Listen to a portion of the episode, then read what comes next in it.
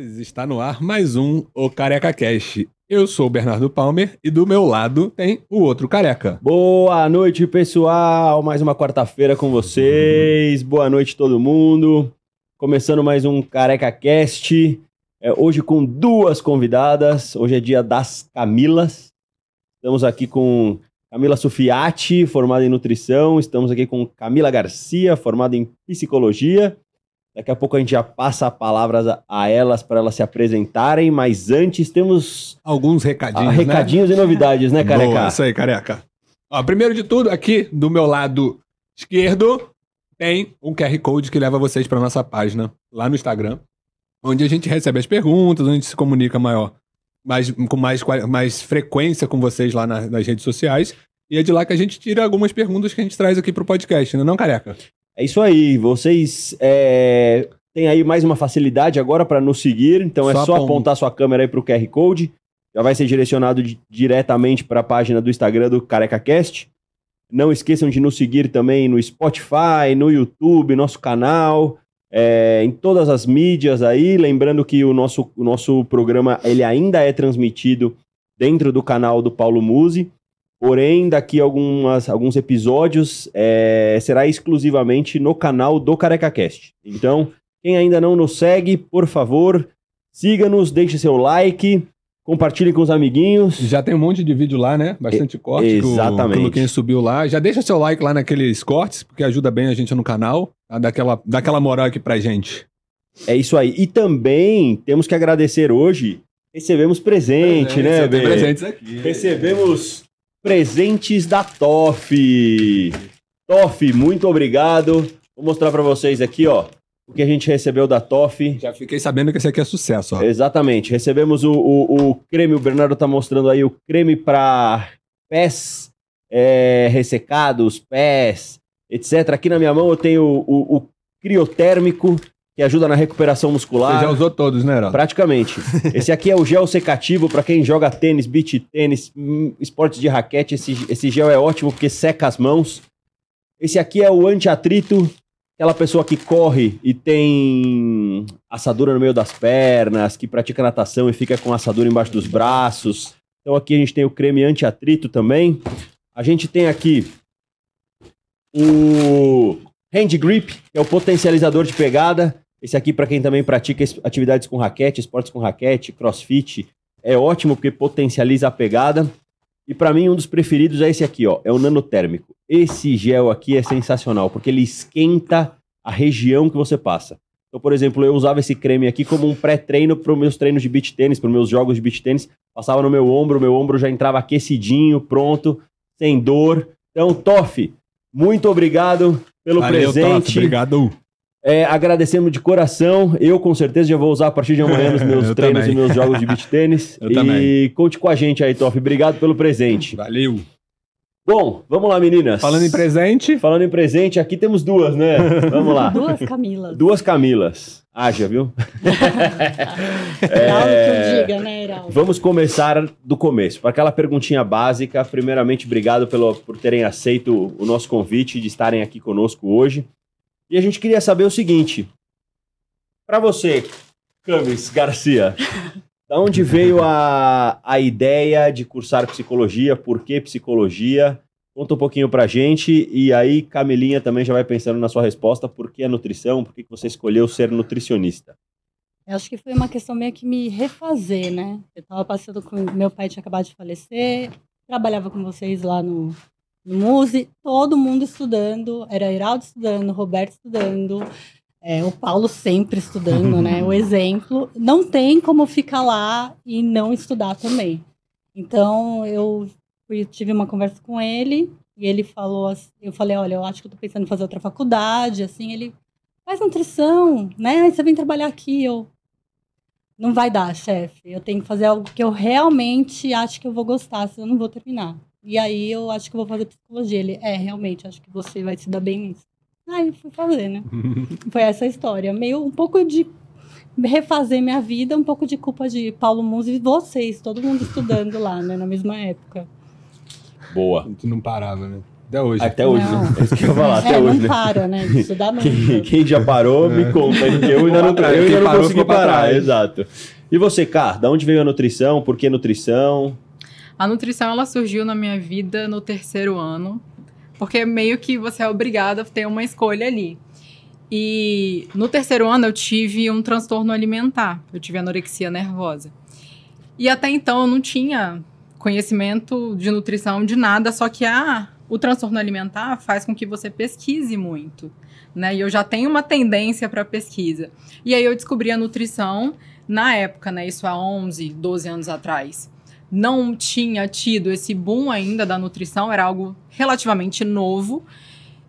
E eu simplesmente decidi por conta desse período que eu passei com transtorno alimentar. Claro que eu tratei e tudo mais, só que a nutrição veio na minha vida através disso, porque eu entendi que do mesmo jeito que a alimentação, ela tem poder para te deixar doente, ela também tem um poder muito grande de cura, promoção de saúde, e eu me apaixonei pela área e desde então eu sigo nessa. É, é legal, a gente já falou disso outras vezes, mas é legal que tem uns dados interessantes que falam que as pessoas que seguem algumas profissões que buscam a faculdade, né, a universidade, a psicologia, a nutrição, eh, geralmente as áreas da saúde, é primeiro para entender o que acontece Com com, ela. ela, com ela própria, né? Exato. Ou com alguém muito próximo, que ela goste muito, Sim, etc. Geraldo, eu tenho muitos probleminhas. Com certeza resultado disso. E aí, é justamente para pô, entendi, deixa tá, eu gente? estudar isso aqui para saber o que tá acontecendo comigo, no caso do seu Claro. do transtorno e etc. Sim, É, a própria Landeiro falou isso no dia que ela teve aqui, a gente falou Sim. sobre isso também. E ela falou: é, realmente, muita gente da psicologia estuda e faz a faculdade justamente para entender o que tá acontecendo com ela própria, né? Pra, Uhum. o que é isso aqui? E é, no meu caso foi isso, e assim, é, eu experienciei a nutrição em vários momentos da minha vida, desde então. E aí é, eu acho bem legal, assim, é uma história que poderia ter dado ruim, mas no final das contas deu, Deu bom. certo. Deu Boa. bom. Ca- é, você competiu, né, cara? Biquíni? Categoria biquíni. Competir. É, a, a, a vontade da competição veio por conta da nutrição? Não, minha história na, na- na- no fisiculturismo foi muito aleatória, assim. É, eu sempre tive sobrepeso, e aí, na adolescência, teve essa história do transtorno alimentar, eu comecei a ficar bem, e aí eu consegui encaixar um corpo normal, né? Um corpo bonito. E aí eu fiz foto de biquíni para uma loja lá do Espírito Santo, né, uma loja online de roupa esportiva e biquíni e vai, eu postei uma foto na internet, foi o suficiente para um treinador do estado olhar e falar, tem perfil. E me chamou. Eu já era nutricionista, né? Eu já era formada em nutrição, mas eu não tinha conhecimento nessa área, porque assim que eu formei, eu fui para a área de UAN, Unidade de Alimentação e Nutrição. Trabalhei Nossa. com cozinha industrial. Nossa senhora. É, Nossa pauleira. senhora. E aí eu sei que esse treinador, ele me viu, me chamou e falou, ó, você tem perfil. Me explicou, né? Ele me apresentou ao fisiculturismo e ele era nutricionista. Ele é nutricionista ainda. Me apresentou, me chamou para conhecer a equipe. Eu fui, inconsequente, né? Fui, faltava 45 dias pro campeonato. E aí foi assim que eu é, comecei a competir. Aí eu entrei para a equipe, estreiei no esporte e fiquei nesse circuito por uns dois, três anos. Tem vontade de voltar? Às vezes sim, outras não. Dá vontade de voltar porque a experiência é legal, né? É, por mais que eu seja reservada, estar no palco é algo muito diferente. É uma outra Camila ali. É realmente uma atleta. Eu me desligo de tudo e eu me divirto ali, por maior que seja a exposição. Imagina você subir num palco de biquíni e desfilar pra gente que você não conhece, né? Mas é, é um momento muito meu ali. Então eu sinto falta disso, sim. Só que em contrapartida, eu não sinto falta de outras coisas. Por exemplo, é uma rotina muito pesada. A preparação, né? Né? A preparação. A então, abdicação de muita coisa. Pô, é, é uma questão assim, você não tem muito direito de nada, sabe? Não tô dizendo que é ruim, a partir do momento que a gente escolhe ser atleta, é uma escolha, Sim. né? Só que realmente, assim, tem horário para comer? É regra, né? Não existe muito um equilíbrio dentro de uma rotina de atleta. Tem que ser daquele jeito, ponto e acabou, né? E não acho que é uma coisa que eu quero na minha vida agora. Né? Não, não... Então eu sinto falta do palco, mas eu não sinto falta daquilo Da que rotina. precisa ser feito para estar ali. Boa. da rotinazinha que é mais puxada, É, né? quer, quer beber um- uma coisa final de semana, Quer comer um hambúrguer eventualmente, tá tudo a- certo. a- escolhas, né, cara? Cai Exatamente. naquela questão de escolhas. O atleta é, tem que ser focado 200%, né? É, não tem, é, É. tem que fazer o que tem que ser feito. Não tem essa Eu- de, ah, vou, ah, vou dar uma escorregadinha assim, ah, não tô afim de fazer cardio, ah, hoje eu acho que não vou É, não treinar. tem. Eu, Não tinha, tem eu isso, tive um né? treinador personal, né?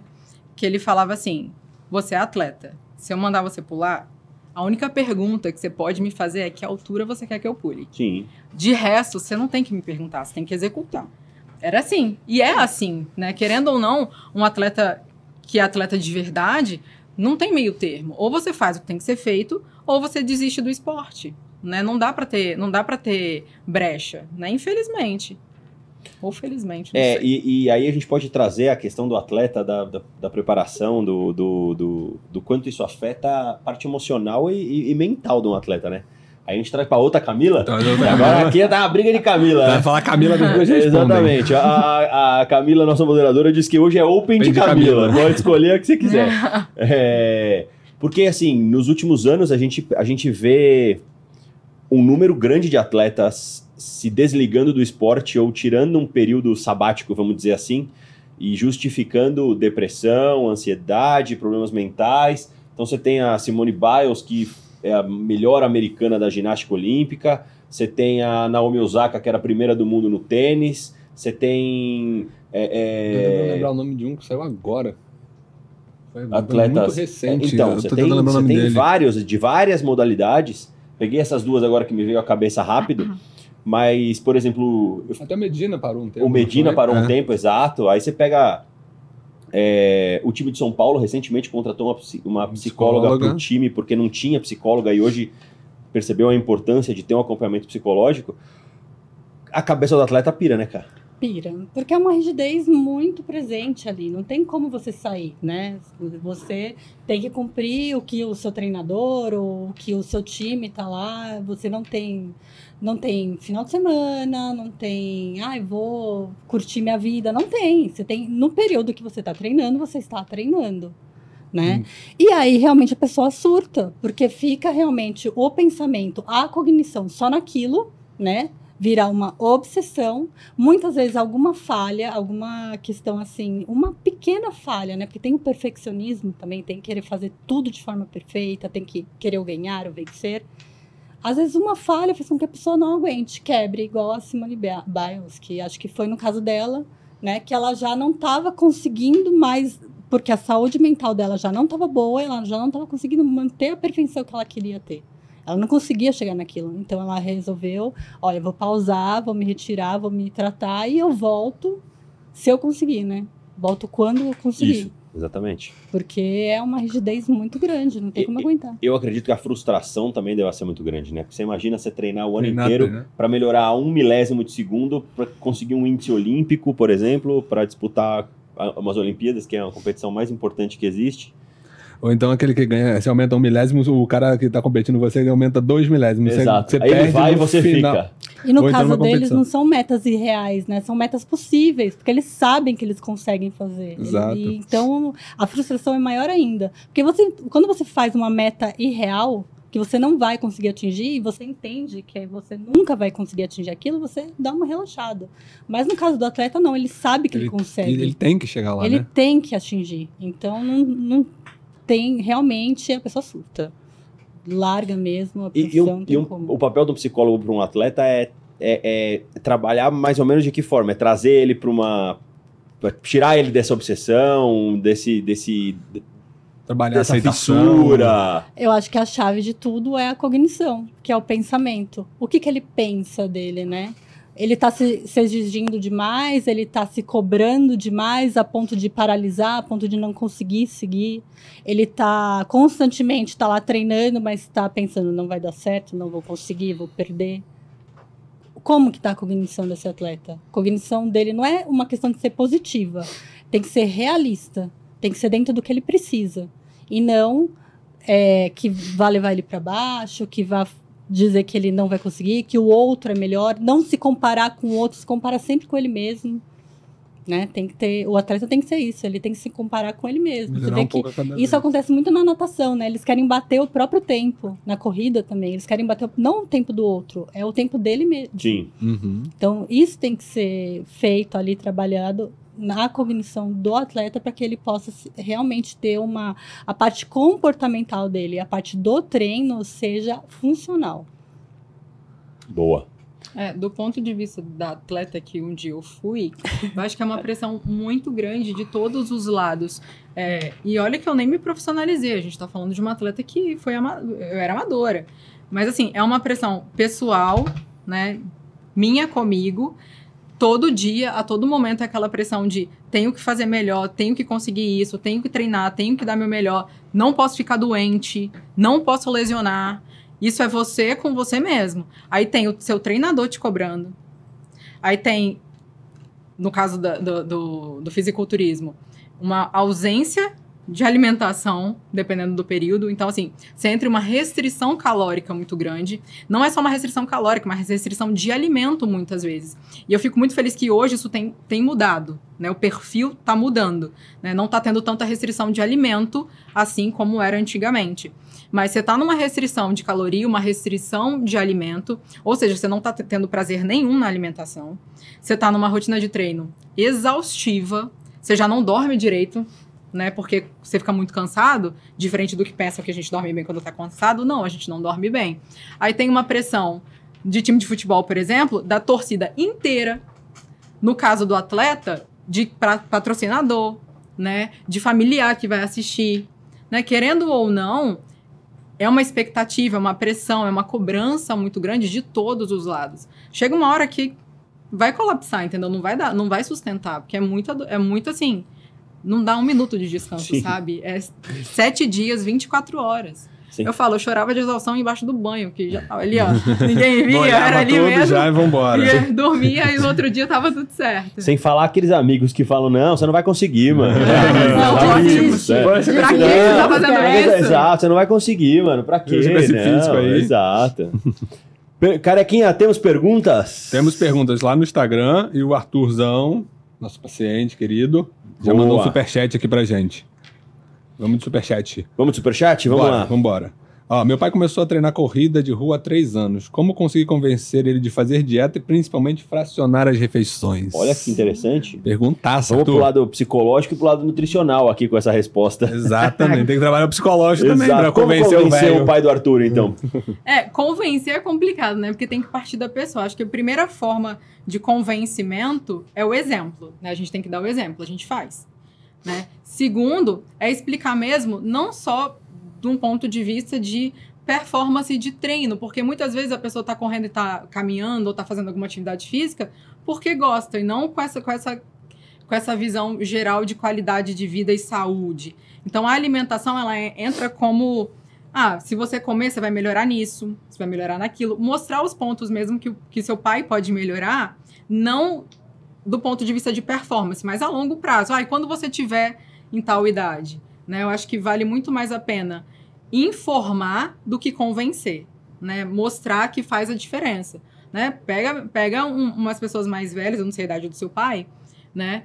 E mostra, ó, olha como é que é a vida dessa pessoa que faz dieta, que come direitinho, né, que tem acompanhamento médico, e olha a vida dessa pessoa que não fez isso. Né? Então, não, não, é um, não é convencer, porque se você insistir, pode ser que o tiro saia pela culatra, né? Ele vai ficar mais comer ainda menos ainda. distante, é mais distante. Agora que eu não vou de- fazer Exato. de pirraça. Exatamente, né? Então é mais mostrando mesmo assim exemplos de, ah, se você fizer isso aqui vai melhorar. Troca um, um pão branco por um pão integral, vê se gosta mais. Coisas pequenas, eu acho que é um passinho de cada vez. Mas convencer, convencer é meio difícil, né? É bem difícil porque tem que partir da pessoa, infelizmente. Ainda mais mais velho, que é mais Ou cabeça dura, né? É, tem que dar sentido, né? Pra que ele faça. Exato. Não é só, ah, faz essa dieta aqui vai acontecer isso. Não, você tem que dar sentido. Né? Por que, que eu vou fazer? Da minha parte, é, eu tenho que saber um pouquinho de cada coisa. Não vou fazer dieta para ele, lógico. Mas é entender o que que você não está conseguindo seguir. Qual que é o problema nessa dieta? Qual que é o, o- Tem alguma coisa que você não gosta de comer? É muita... é, são muitas refeições por dia, é uma parte disfuncional mesmo, ah, não sei fazer comida, não gosto da marmita. Tem gente que não gosta de comida congelada. Sim.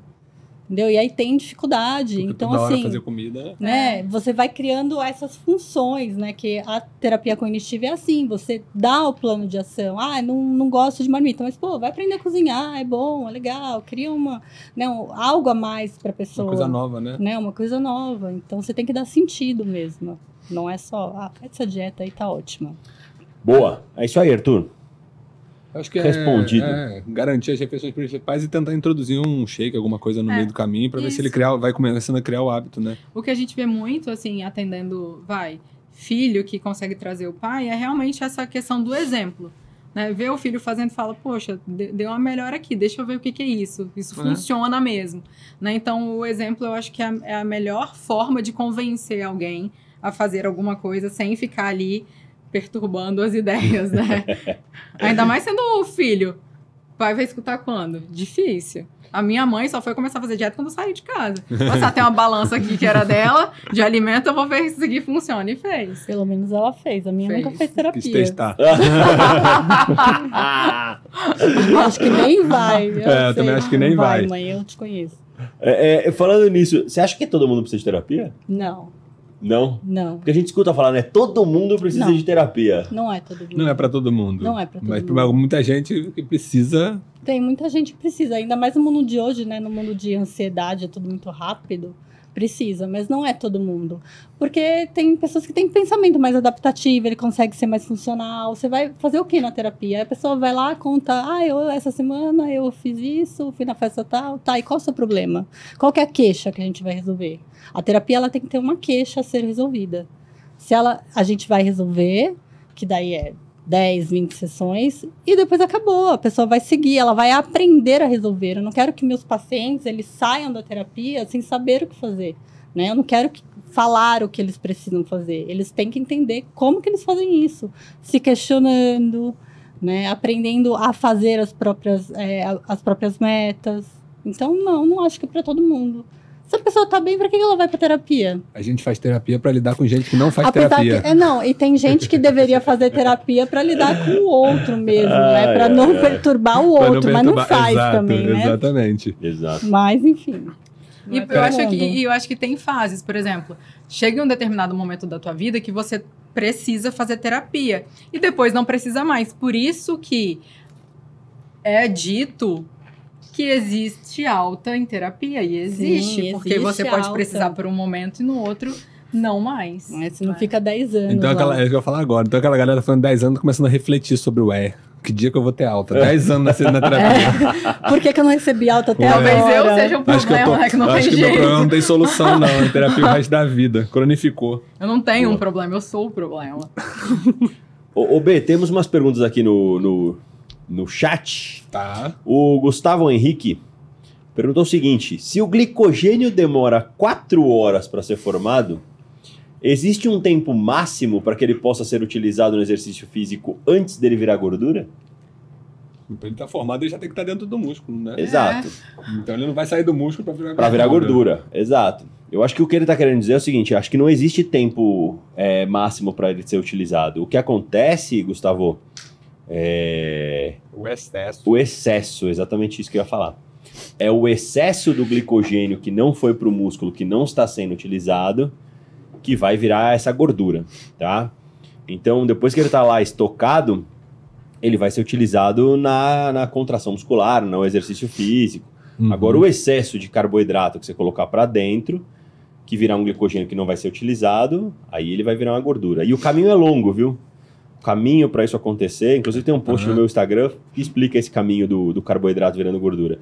É, ele é longo, ele demora bastante tempo, tem um gasto de energia e etc. E tem que Ou ter um super seja, grande, né? É bom também falar que você não engorda de um dia para o outro. Jamais. Então não é comendo hoje que você vai engordar amanhã. O que acontece é que você fica retido, Inchado, inchado. exato. Agora você não engorda de um dia para o outro. não tirem o carboidrato da dieta, né, gente? Não é o carbo- o carboidrato que engorda. Qual carboidrato você está comendo? né? Se é brigadeiro, vai Não, a engordar. pessoa tira o carboidrato no É. final de semana e come uma pizza. É. Exato. É, e assim, é, o- complementando até o que a Camila falou, não tirem o carboidrato da dieta. E carboidrato depois das seis da tarde também não Também não muda precisa de tirar nada, não. característica. É, né? Pelo não, amor de não Deus. Não vira chavinha, não. Igual Exato. a, a experiência da fenda dupla, né? No, no muda, o carboidrato não muda. Exato. Ah, De- depois eu não de função depois depois, da das noite. seis da tarde. Pelo amor de Deus, isso não faz o menor sentido. Teve um Não. boom isso uma vez, né? Teve, isso o aí quê? virou... Até hoje, É, né? exato. É? Só que hoje tem, nós tem gente que, temos- exatamente, tem, tem, tem gente que a gente recebe e quando a gente vai fazer a anamnese alimentar, a Aham. pessoa fala, não, o carboidrato eu não como depois das... À das- noite é das só 18 da frango com salada. É, exato. Frango salada. A gente tem a Ângela também, que acompanha a gente sempre. Ela mandou duas perguntas aqui, ó. A primeira pergunta é a seguinte: se no frio é mais fácil perder peso porque o corpo se esforça para gerar calor, então no verão, suar feito cachoeira não está particularmente fazendo nenhum efeito? Não, não tá. Vamos lá, o suor ele não emagrece, ele desidrata.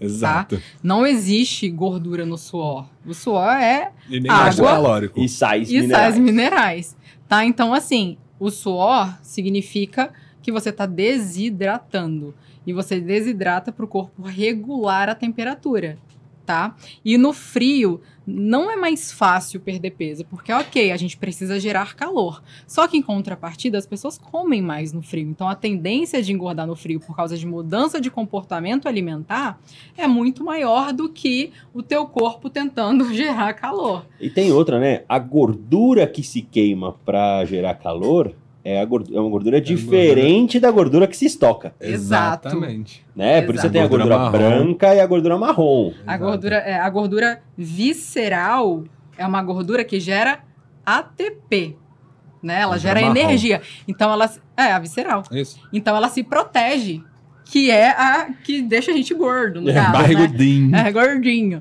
É uma gordura que ela para se proteger, inclusive, gera, cal- é, gera energia. Então, se o corpo tá precisando de energia, ela ainda se protege falando assim: não vem, não vem me queimar, não. Já tô te dando, Tem pronto. mitocôndria lá Então dentro. me deixa aqui. Exato. Enquanto a gordura subcutânea é uma gordura que gera calor.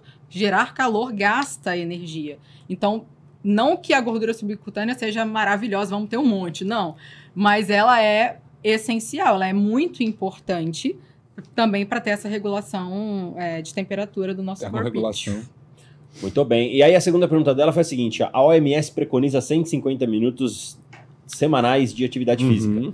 Ela perguntou se ela pode contar a musculação dentro desses 150 minutos necessário. Aí ela falou que ela faz três vezes de 50 minutos por semana. Com certeza, Angela.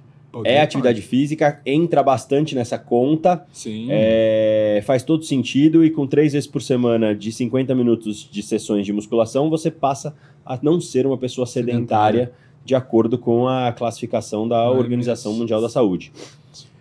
Beleza? Ah, pode falar, pode falar. Não, é isso aí, muito bom a, a- esse questionamento. É, é qualquer atividade física, se fizesse uma caminhada de 50 minutos três vezes por semana, já caracteriza como, um, como atividade física. E não classifica como Como sedentarismo. sedentarismo, exatamente. Muito bem. Aí ela mandou uma pergunta aqui embaixo também, perguntando, aí essa é para você mais, B, se você pode falar um pouquinho sobre o índice de Castelli 1 e 2. Sim, Ângela, índice de Castelli, a gente, simplesmente falando aqui, senão vai confundir muito a cabeça de todo mundo, o índice de Castelli é quando a gente pega o colesterol ruim, LDL, e divide pelo colesterol bom. Então a gente tem uma média, tá? A média aceitável para grande, grande população vai ficar até 3,6 de de Castelli, só que esse 3,6 a gente está caracterizando mais para pessoas mais sedentárias e com sobrepeso. Quando a gente pensa em atleta ou quem está no processo de emagrecimento, está com percentual de gordura um pouco mais baixo, esse índice Castelli a gente busca deixar ele sempre abaixo de 2,5. Como é que a gente vê isso? O LDL, colesterol ruim, sempre abaixo de 100, HDL, colesterol bom, acima de 40. Então, o índice de Castelli ele serve para a gente mensurar risco cardiovascular por conta desse colesterol. Né? Então, a gente sempre vai dividir um pelo outro e o resultado a gente vai saber se está com risco aumentado de doenças cardiovasculares no futuro ou se está tudo ok com o exame de colesterol desse paciente. Maravilha. Lindo. explicado. A Babi tá aqui com a gente, Babi também que nos acompanha aí em todos os podcasts. Meninas, como acharam equilíbrio tentando ter uma vida saudável? Ela escreve que ela vê que é muito comum as pessoas caírem em extremos. Ou não fazem nada pensando em saúde, ou levam tudo ao extremo. Como achar esse equilíbrio de forma saudável? Boa pergunta. Quem, qual Camila, Qual Camila começa? começa? Qual Camila, né? Como achar o equilíbrio de forma saudável? É, eu acho assim, ela tá rodeada de pessoas que ou fazem, fazem esse extremo, né? Mas o que eu vejo muito é um início de fazer o extremo, vou fazer tudo direito, vou fazer treino todos os dias, dieta todos os dias, vou cuidar de tudo e uma desistência muito rápida Uhum. né? Eu acho que a pessoa vai se atropelando e ela não tem a constância em fazer o que precisa. Vocês acabaram de falar que três vezes na semana é o suficiente para começar a ser saudável, né? Não todos os dias. Então, por que, que eu preciso fazer todos os dias? E daí, se eu deixei de fazer um, eu já não faço mais, nunca mais. Nunca mais vou treinar, né? Então, acho que é por isso a, a questão da, de fazer os extremos, ou faz tudo ou não faz nada, é essa, essa ânsia da pessoa, ai, vou fazer tudo, querer fazer tudo direitinho, e ela sabe que ela não vai aguentar, né? É, eu, eu vejo muito, há muito tempo isso acontece, mas está cada vez pior, essa questão do, do imediatismo. Né? E isso faz com que não exista equilíbrio. Eu costumo falar em consulta, levando para a parte nutricional, é, que existem duas maneiras da gente ganhar peso. A primeira delas é a mais óbvia, que é comendo mais do que gasta, porque aí você vai acumular o extra que você está comendo. Só que também existe o comer de menos, que vem na sequência do, do- do engordar. Que comer de menos faz com que seu metabolismo desacelere e você acaba gastando menos do que come, né? Então, são dois problemas esses extremos. Então, na- a questão do, do, do- do desequilíbrio é nisso. Não existe um meio termo. Ou a pessoa ela tá comendo demais, ou a pessoa ela tá comendo de menos, e no final das contas ela não consegue sustentar nenhum nem outro. Né? Eu acho que é, o primeiro ponto que a gente tem que considerar é que tipo de conteúdo a gente está consumindo. Que tipo de pessoa a gente segue em rede social? Que exemplo essa pessoa está dando? Será que é do extremo? Será que ela vende uma imagem de quem come de forma equilibrada? E comer de forma equilibrada não é comer salada, não, minha gente. É comer arroz, feijão e carne. É sair de vez em quando para comer, sabe, um hambúrguer, uma pizza, participar de um rodízio de comida japonesa, tomar uma ca- caipirinha para quem gosta de beber. Existe o equilíbrio, tanto é que todo mundo conhece alguém que faz essas coisas e tem um físico que você considera bonito, que você considera adequado e que possivelmente está com exame todo em dia. Por quê? Porque ela conseguiu chegar nesse ponto de equilíbrio. O problema é que a gente se cobra a perfeição, só que a perfeição não existe. Então, o que que justifica um erro ser o suficiente para fazer você abandonar Existe tudo, sendo que você acertou uma semana inteira e errou só uma refeição do domingo, ou errou duas refeições. O que são duas refeições em vai, um- refeições da semana 36 inteira. refeições. Pois é, quase 40 Quase refeições. 40 refeições. Não é nada, não é Uhum. nada. A gente fala também que aluno que tira 10 passa, mas o aluno que tira 7 também. Sim. Então, assim, eu não preciso acertar 100%. E não precisa acertar 70% todo dia. Tem dia que você vai acertar 70%, tem dia que você vai acertar 100%, tem dia que você vai acertar 20%. Tem dia que você não vai fazer nada. Nem treinar, nem acertar a dieta. Mas, Mas o, a no- média. mas a média positiva. É, vai ser- tem que ser positiva. Então, assim, não dá para cobrar o extremo porque a gente não consegue. Né? A gente não consegue trabalhar no 100%, a gente não consegue dormir no 100%, a gente não consegue farrear no 100% e a gente não consegue fazer nada no 100%. É muito complicado. Né? Então, não dá para esperar algo que é inalcançável. Tipo, é, é Exato, incoerente. Que vocês dois que não têm filhos, não. É. As crianças Não, farreiam. é, é um 100%. negócio Não, eu não assim. quero nada perfeito, eu faço tudo. ó, se der pra fazer, ótimo. Se não der, tudo bem. Melhor não tem feito que perfeito, né? É a mesma coisa assim. Ai, como é que você fica motivada todo dia? Quem disse? Às eu vezes- posto foto todo Não, dia que eu tô treinando, mas quem disse que eu, tô, que eu acordei querendo? Às vezes vai na força do ódio mesmo. Não, às do tipo, vezes. é, Às vezes, né? praticamente, cara. Descontar É. a raiva, né? Exato. E olha que eu Exatamente. gosto de treinar, mas tem dia que eu levanto, e eu acordo e falo, meu Deus, sério que eu tenho que ir? Eu tava, Hoje, hoje eu tava assim. eu tava, sério? sabe, eu tava conversando, eu tava conversando com uma paciente hoje que ela, a gente tava conversando sobre a dieta, sobre como ela tava seguindo e etc, e e ela virou pra mim e falou assim: "Caraca, não, eu tô seguindo bem, ela até teve bons resultados e tal". Ela falou: "Mas eu não aguento mais não poder comer um brigadeiro". Aí eu parei, cortei ela no meio. Falei: "Mas por que você não pode comer um brigadeiro?" Ela: "Porque o brigadeiro não tá na minha dieta". Aí eu falei, peraí. Aí falei, fu- fui lá e falei, ó, Starbucks, brigadeiro do Starbucks, certo? Brigadeiro do Starbucks tem 20 gramas. Fui lá pesquisar nas informações nutricionais do, da- do Starbucks. O brigadeiro do Starbucks tem 20 gramas. Um brigadeiro do Starbucks tem 79 calorias. Falei pra ela, você acha que se você comer um- dois brigadeiros por semana, três brigadeiros por semana, vai impactar na sua dieta? 79 calorias? Não vai. Gente, é muito Aí ela ficou simples. me olhando e falou: Caramba, é só isso de caloria? Eu falei: É, é só isso de caloria. Um brigadeiro do Starbucks tem 79 calorias. Olha, eu tenho uma história curiosa. Eu lembro que na época que eu trabalhava lá no administrativo, uma paciente, primeira consulta dela com, com o Paulo, falou assim: Não, ó, eu vou te perguntar uma coisa, mas por favor, seja sincera.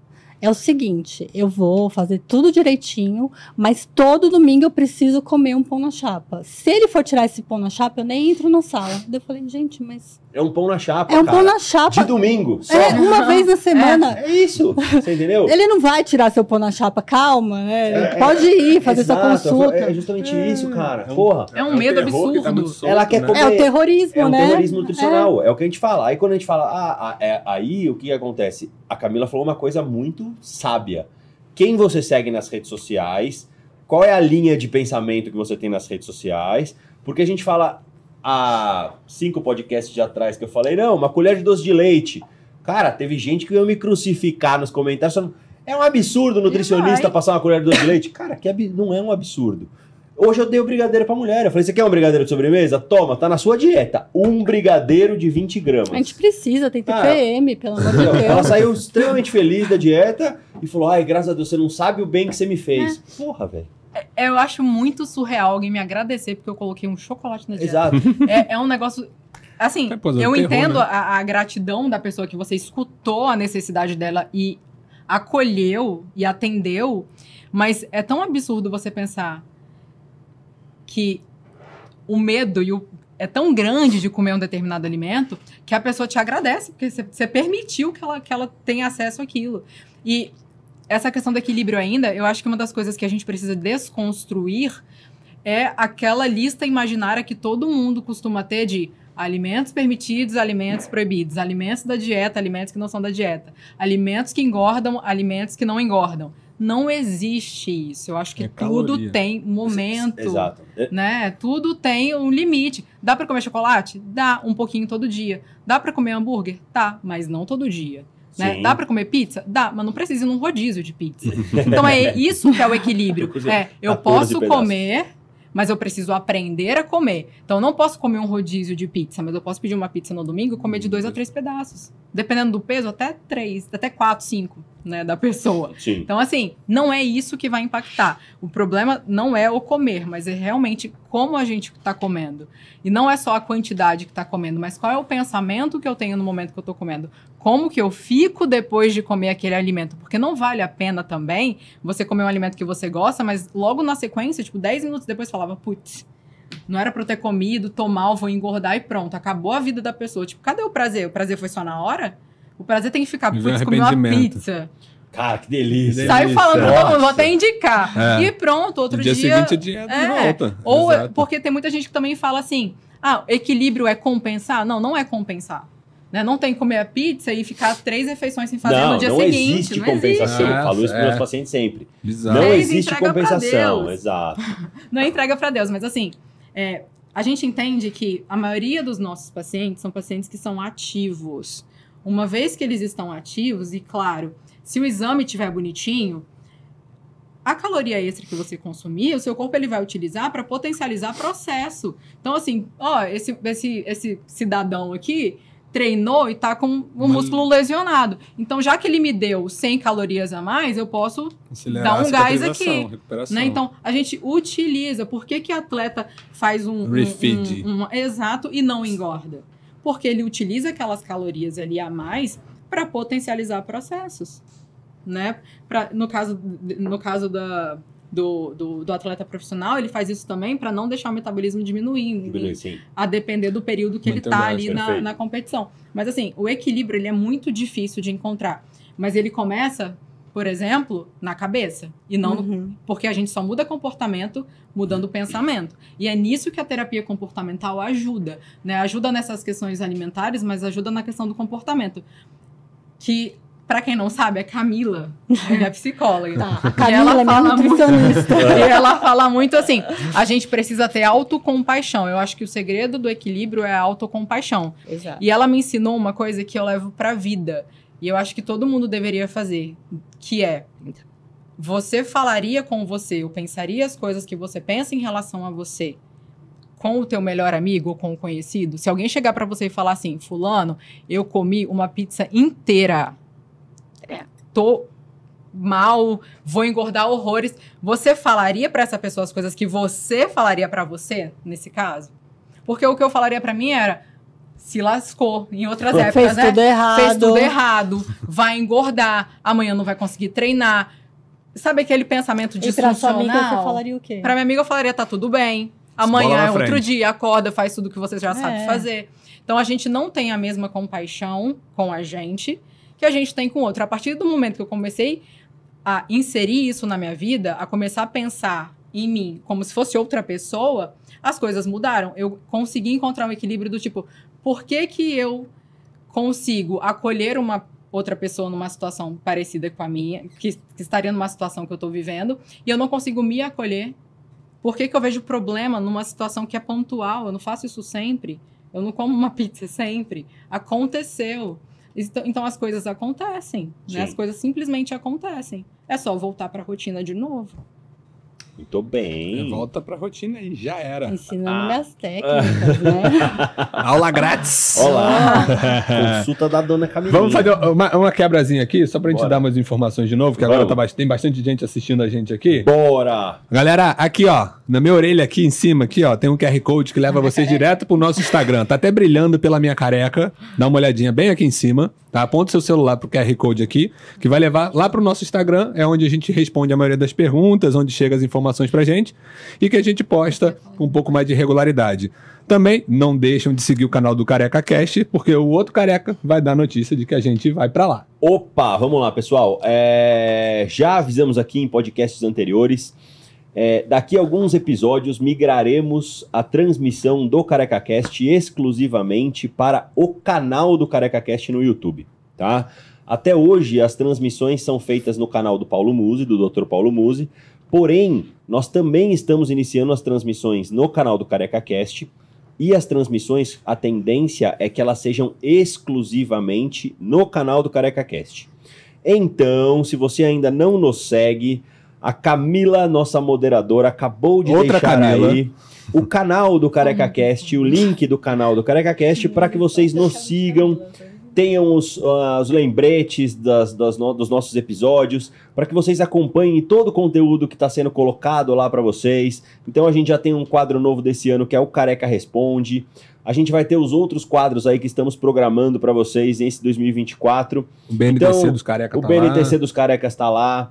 Então não deixe de nos seguir. O canal tá aí para vocês. Sigam o nosso canal, compartilham, curtam, compartilhem com os amiguinhos. Vamos deixar os carecas cada vez mais famosos. Isso, já dá o like nos vídeos que tem lá pra ajudar a engajar e o YouTube entregar pra mais pessoas. É isso aí. Façam os carecas felizes. Isso.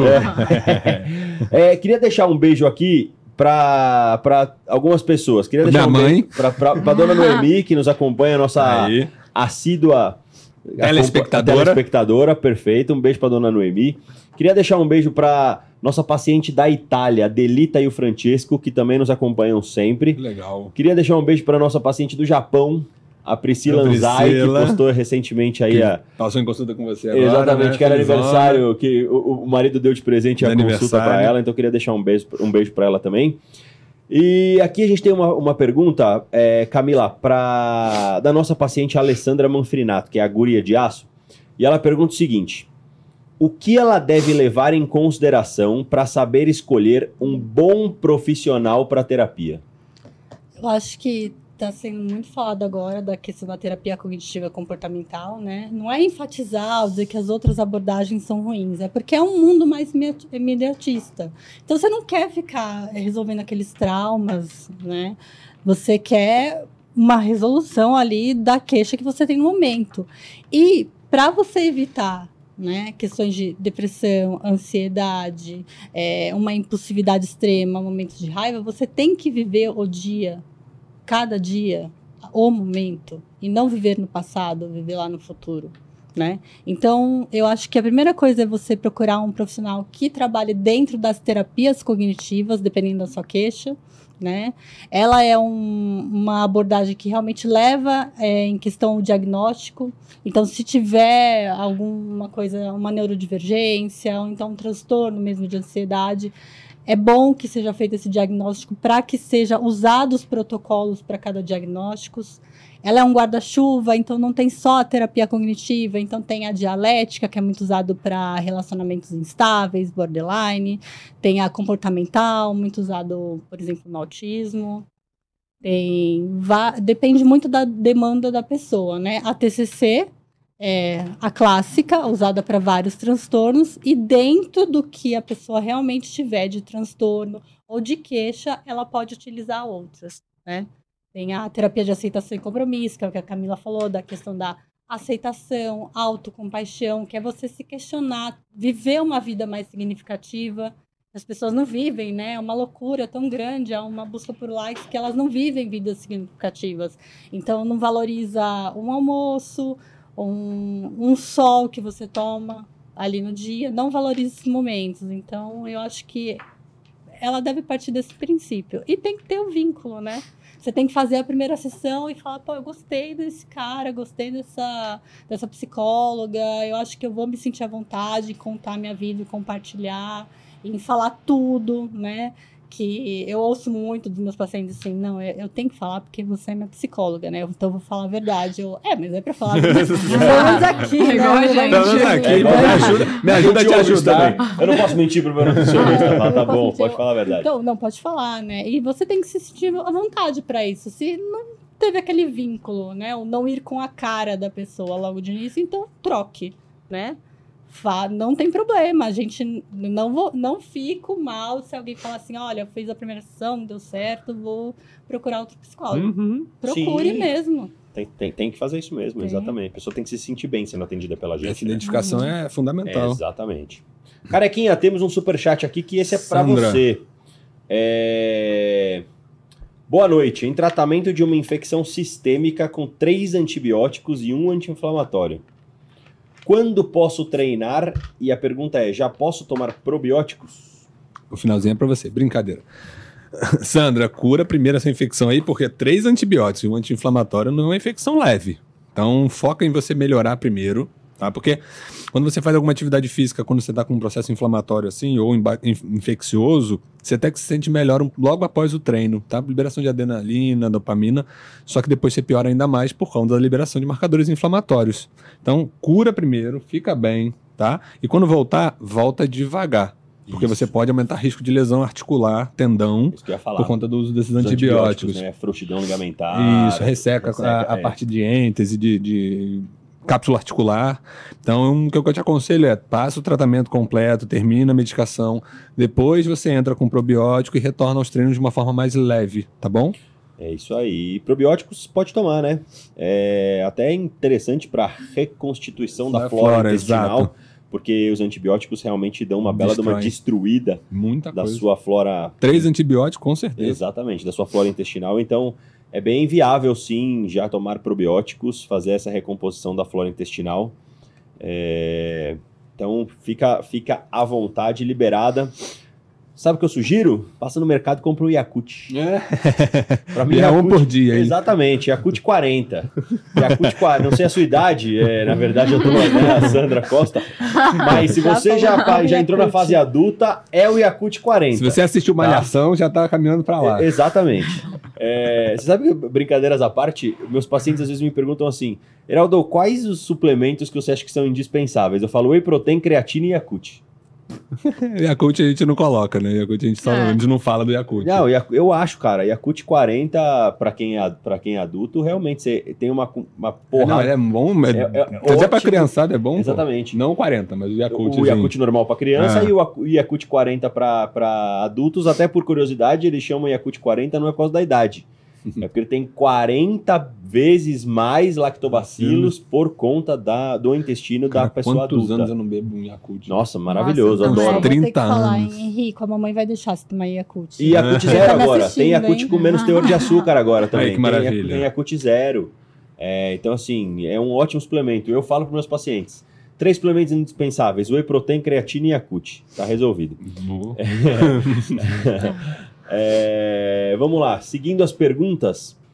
A, a Camila, ó, a Ângela tem uma pergunta que é pra Camila é sensacional. A Camila vai poder te responder, te dar, passar aqui horas falando com você.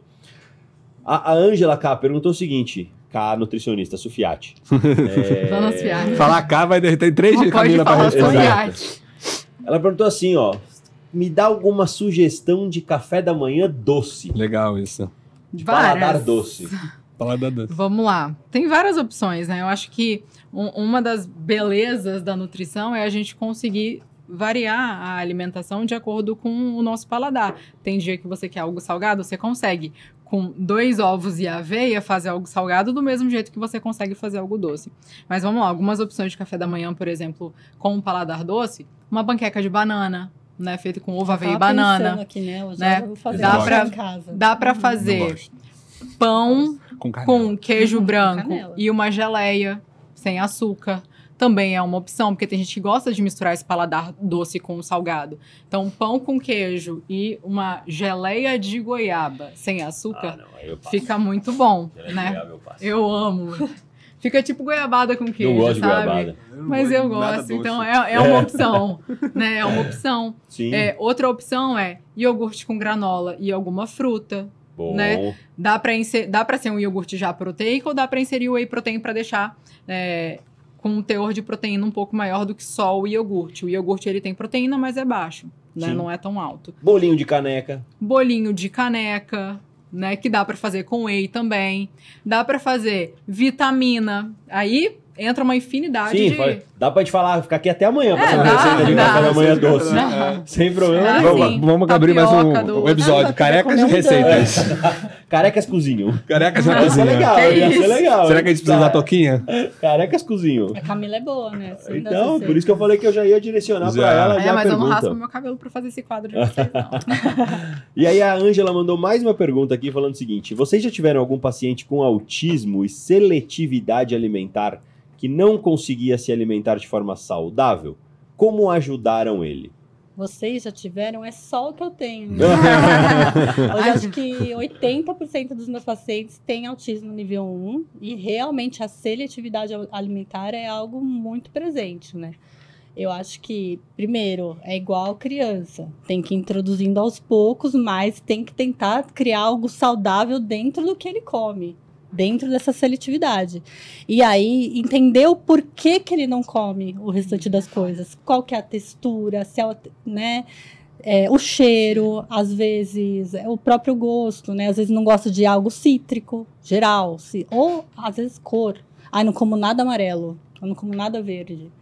Entende? Então, realmente é entender isso, tentar criar uma dieta dentro da seletividade, se realmente estiver muito defasada, aí introduzindo aos poucos. É, eu acho que dentro do autismo, a coisa mais importante a se fazer é entender o porquê que aquela pessoa não come determinado alimento. Porque se não souber, fica muito difícil mudar. Isso pra tudo, né? Com o autista a mesma coisa. Eu tenho uma amiga que ela tem um filho autista, ele tem quatro anos, acho que eu te contei isso ontem. É, é tão severa a seletividade dele que ele nunca comeu comida de sal até hoje, porque ele só come coisas brancas, da cor branca. Então ele só come, ele só só tem na dieta dele whey sem sabor, leite e frutas brancas. Na terapia eu já falaria banana. que sal é Caraca. branco. Oi? O sal é branco. Ele pode colocar comida de sal. Não, mas é verdade. quatro anos, Mas né? você tem que criar. é, arroz, mas, é, Arroz. você Mas tem que a fazer sentido. Sim, tem que criar um sim. sentido. Por mais que tenha quatro anos, você Sim. tem que explicar. Olha, tem arroz, tem sal. O que mais que tem branco? É, Tem- entendeu? Não, Tudo tem- que tem. fazer macarrão branco. É, arroz branco. coisa. E aí tem, tem autistas e autistas, que tem muita limitação. Entender o porquê é essencial. É claro que, assim, no caso dele, ele ainda não fala, ele está começando a verbalizar agora. Vai ser mais fácil de entender quando ele com- conseguir se Explicar. comunicar e explicar, né? Coisa que hoje ele não faz. Então, é uma dificuldade grande trabalhar com autista, porque é muita peculiaridade e não há uma regra. Não é todo autista que tem seletividade alimentar, né? A seletividade alimentar, ela é peculiar, ela é diferente Uhum. em cada caso. Então, entender o que leva aquela pessoa a não comer determinado alimento é importante. E tem tudo isso que a Ká falou mesmo. Textura, cheiro, é, forma de preparo, apresentação no prato, né? Ah, eu odeio cenoura cozida, mas ela crua eu já gosto, porque uma é macia e a outra é crocante. Crocante. Então, assim, muda- variar a forma de preparo do alimento na hora de oferecer também é importante. Ou um mesmo alimento, vamos usar a cenoura de novo. Eu corto ela em cubo, eu corto ela em rodela, eu corto ela em palito, cru, né? Eu faço do mesmo jeito, cozido, porque tem gente que gosta da cenoura, mas só come em rodela por causa de formato.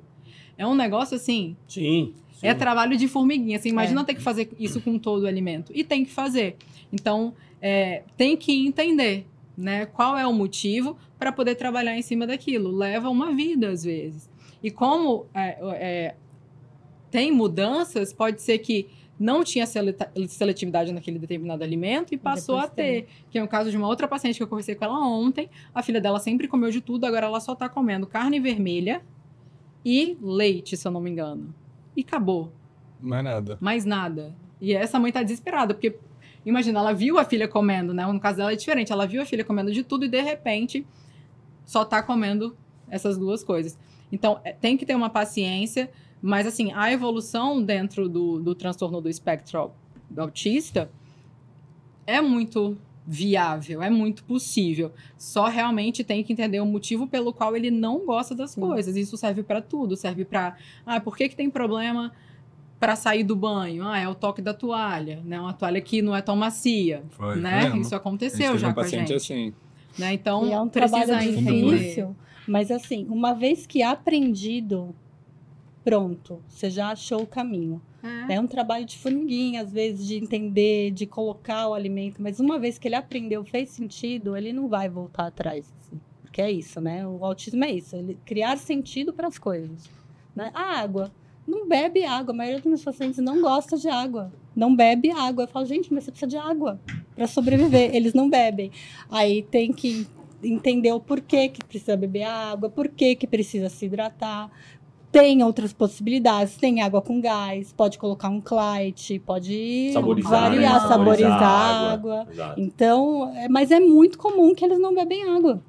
Não, Não bebem, gosto, não tem nada, gostam. né? É, não tem não gosto de tem nada e gostam. estímulo. É. A água é um negócio que, assim, por que, que você vai buscar água para beber? Por que, que um autista busca um suco, um refrigerante? Porque tem sabor, porque dá prazer, né?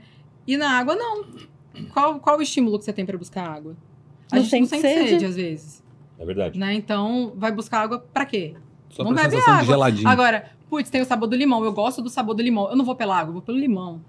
Né? Então tem tudo isso que a gente precisa entender e, e- e aprender para poder melhorar a qualidade de vida da pessoa, né? Porque parece que não, pode parecer que não, mas autista sofre, não é só quem tá em volta, não é só a mãe ou alguém que tá do lado que tá sofrendo porque a criança não tá comendo ou o adulto não tá comendo. A própria pessoa sofre com aquilo, né? Só que muitas vezes ela não sabe se comunicar. Não. Ela não sabe se expressar. E não tem percepção também porque tá, cre- tá sofrendo, né? Essa questão de não sentir a fome. Tá desconfortável, tá sentindo um desconforto, uma irritação. Às vezes é fome, mas não sabe verbalizar, não sabe falar, olha, estou com fome, quero comer. Estou sentindo fome. Não, tem sabe, essa não tem percepção. identificação. E eu acho importante, já que entrou nesse assunto, falar que há impacto, né? Quando a gente fala de transtorno da, da mente, que pode ser um autismo, pode ser um TDAH, pode ser uma ansiedade, pode ser qualquer um. É. A nutrição ela é muito importante, não só pelo fato de nutrir, mas da gente como profissional mesmo, né? Agora falando para os profissionais, se preocupar em saber se aquela pessoa tem alguma coisa, porque às vezes ela não segue a dieta, não é porque ela não quer, é porque tem uma ansiedade ali que está impedindo. Né? E a pessoa às vezes não percebeu. Às vezes é, é, é algum problema, além do fato de não conseguir, é, é- é- te- existe um motivo pelo qual a pessoa não consegue. Não é simplesmente não consegue, mas não consegue por quê? né? É um problema de planejamento? Por que, que não consegue planejar? Né? Porque assim, precisa procurar saber, porque às vezes a gente consegue direcionar um paciente para uma terapia e ver melhora em todo um quadro, inclusive né, de aderência a planejamento dietético, a planejamento de treino, simplesmente porque tem algo ali na cabeça dela que está fora do lugar. Né, que, que ela não conseguiu identificar ainda e que está impactando em, outros, em outras áreas da vida. Que pode ser no trabalho, que pode ser no treino, que pode ser na dieta, que pode ser em tudo. Né? Então, eu acho importante a gente ter esse olhar mais preocupado também de entender o motivo pelo qual aquele paciente ele não está conseguindo fazer as coisas, ou por que, que o paciente é, entre aspas, bitolado e não consegue lidar com o fato de sair da dieta e surta porque saiu da dieta. Uhum. Não é normal. De verdade, não é normal. Né? É, é esse desequilíbrio ao ponto de perder o controle, né, de surtar, não é um comportamento normal, né? É, e existe muito isso. Então, assim, tentar entender. Você já entendeu isso? Já pensou por que, que isso acontece? Porque não é normal. Eu acho que a gente tem que ter um olhar também em relação a isso. E também é uma das coisas que eu falo em consulta que eu admiro muito no nosso trabalho, que é esse olhar global, geral do paciente. Eu não vejo só o paciente comida ali, né? Alimentação. Eu não vejo só o paciente treino, eu não vejo só o paciente, eu vejo o paciente todo, uhum. né? Então, é, esse olhar geral, ele é muito importante, né? Ele é muito importante para um médico, para um treinador, para um nutricionista, para um psicólogo, para um fisioterapeuta, né? A área de saúde em geral precisa entender que um paciente é um conjunto de coisas e não uma coisa só, né? Perfeito. É, eu, eu tenho as perguntas aqui, você também tem perguntas aí? Tem uma Manda pergunta aí. aqui, ó. Tem uma pergunta aqui que até cai um pouquinho do que a gente estava conversando agora, então que a gente sempre tenta fazer com que o paciente ele busque constância, né? Que ele Boa. tenha constância. Mesmo não sendo ao extremo que a gente falou agora, mesmo tendo seu equilíbrio de comer o, o brigadeiro, de como a Camila falou, de no final de semana pedir uma pizza, não sei o que lá, a gente tenta fazer com que o paciente tenha constância para que ele tenha resultado é, é, positivo no tratamento. E aí, quando a gente fala em constância, aí cai na questão também de, de mental do seguinte: puta, constância é uma coisa muito chata. Uhum. É repetitivo. É a mesma pergunta que eu ia fazer aqui. Ah, é? É, só que de outra pessoa. Ah, sério? sério? Caramba. A constância é aquela coisa que cai na mesmice, uhum. né? Tem gente que odeia a rotina de fazer todo dia a mesma coisa. Eu, né? Entendeu? Então, como que a gente trabalha com isso, cara? Na, tipo, psicologicamente falando, como é que a gente desenvolve estratégias, ferramentas mentais pra gente conseguir burlar. Evitar o tédio, né? Exato, pra gente burlar o tédio, evitar essa puta que coisa chata, eu vou desmotivar, eu vou sair daqui, etc. Eu vou falar assim de um cérebro totalmente opositor e que busca só o que gosta, que é o TDAH, por exemplo. Como que você consegue que um TDAH faça algo? Faça uma dieta, faça um treino. Na, na consulta, você pergunta assim: que, que você gosta de treinar? Que tipo de treino você gosta de fazer? Porque ele vai fazer o que ele gosta. Se você fala, se ele fala assim, olha, eu odeio musculação, mas eu gosto do crossfit. Você fala, não, mas vai você tem que fazer musculação. Esquece, não ele não, não vai, vai, fazer. O que, que você gosta de comer? Tá, ah, aí ele vai falar, ai, doce, brigadeiro, porque tem muito isso, né, de buscar o prazer rápido. Tá, o que mais que você gosta de comida? Dá para entrar, né, uma coisa mais saudável, entendeu? Então eu acho que a constância é você, é a mesma coisa para o trabalho, né? Você trabalha bem quando você faz o que você gosta. Exato. É verdade. Então, tem que buscar isso. Não adianta. Tem pessoas que não tem problema. Você vai falar para ela: olha, come ali cinco, seis refeições de frango com batata doce, e ela vai fazer e vai treinar igual a planilha e vai falar: ok, tá ótimo para mim, não tem trabalho. Mas tem gente que só vai fazer o que gosta. E aí, como é que você vai. Como que você aborda na, na consulta? É perguntar: o que, que você gosta? Como que você conseguiria manter isso? Você quer um treino diferente todo dia, né? Você quer mudar, tipo, ah, eu um quero... cardápio todo dia, do dieta. É, quer mudar o cardápio todo dia? Então é isso. É, eu, eu da parte nutricional, né? Da parte da, da nossa parte. É, eu acho que entra muito no conceito de equilíbrio mesmo. Eu acho que quando o paciente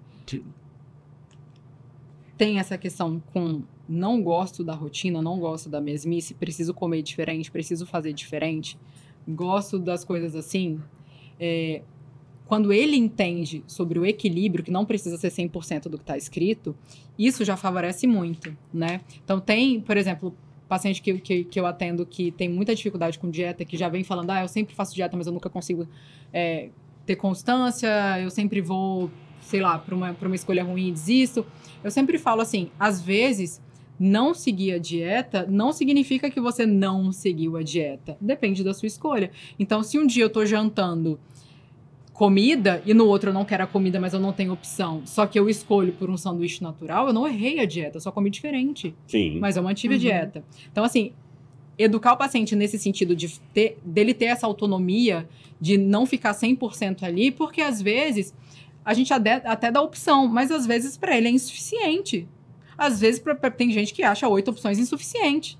E tá tudo bem. Agora, a pessoa precisa ter essa autonomia de, beleza, eu não quero nada do que tem aqui. Vou escolher alguma coisa saudável, que tenha carboidrato, proteína. E sim, os nossos pacientes sabem o que é carboidrato, proteína, porque a gente educa dentro da consulta.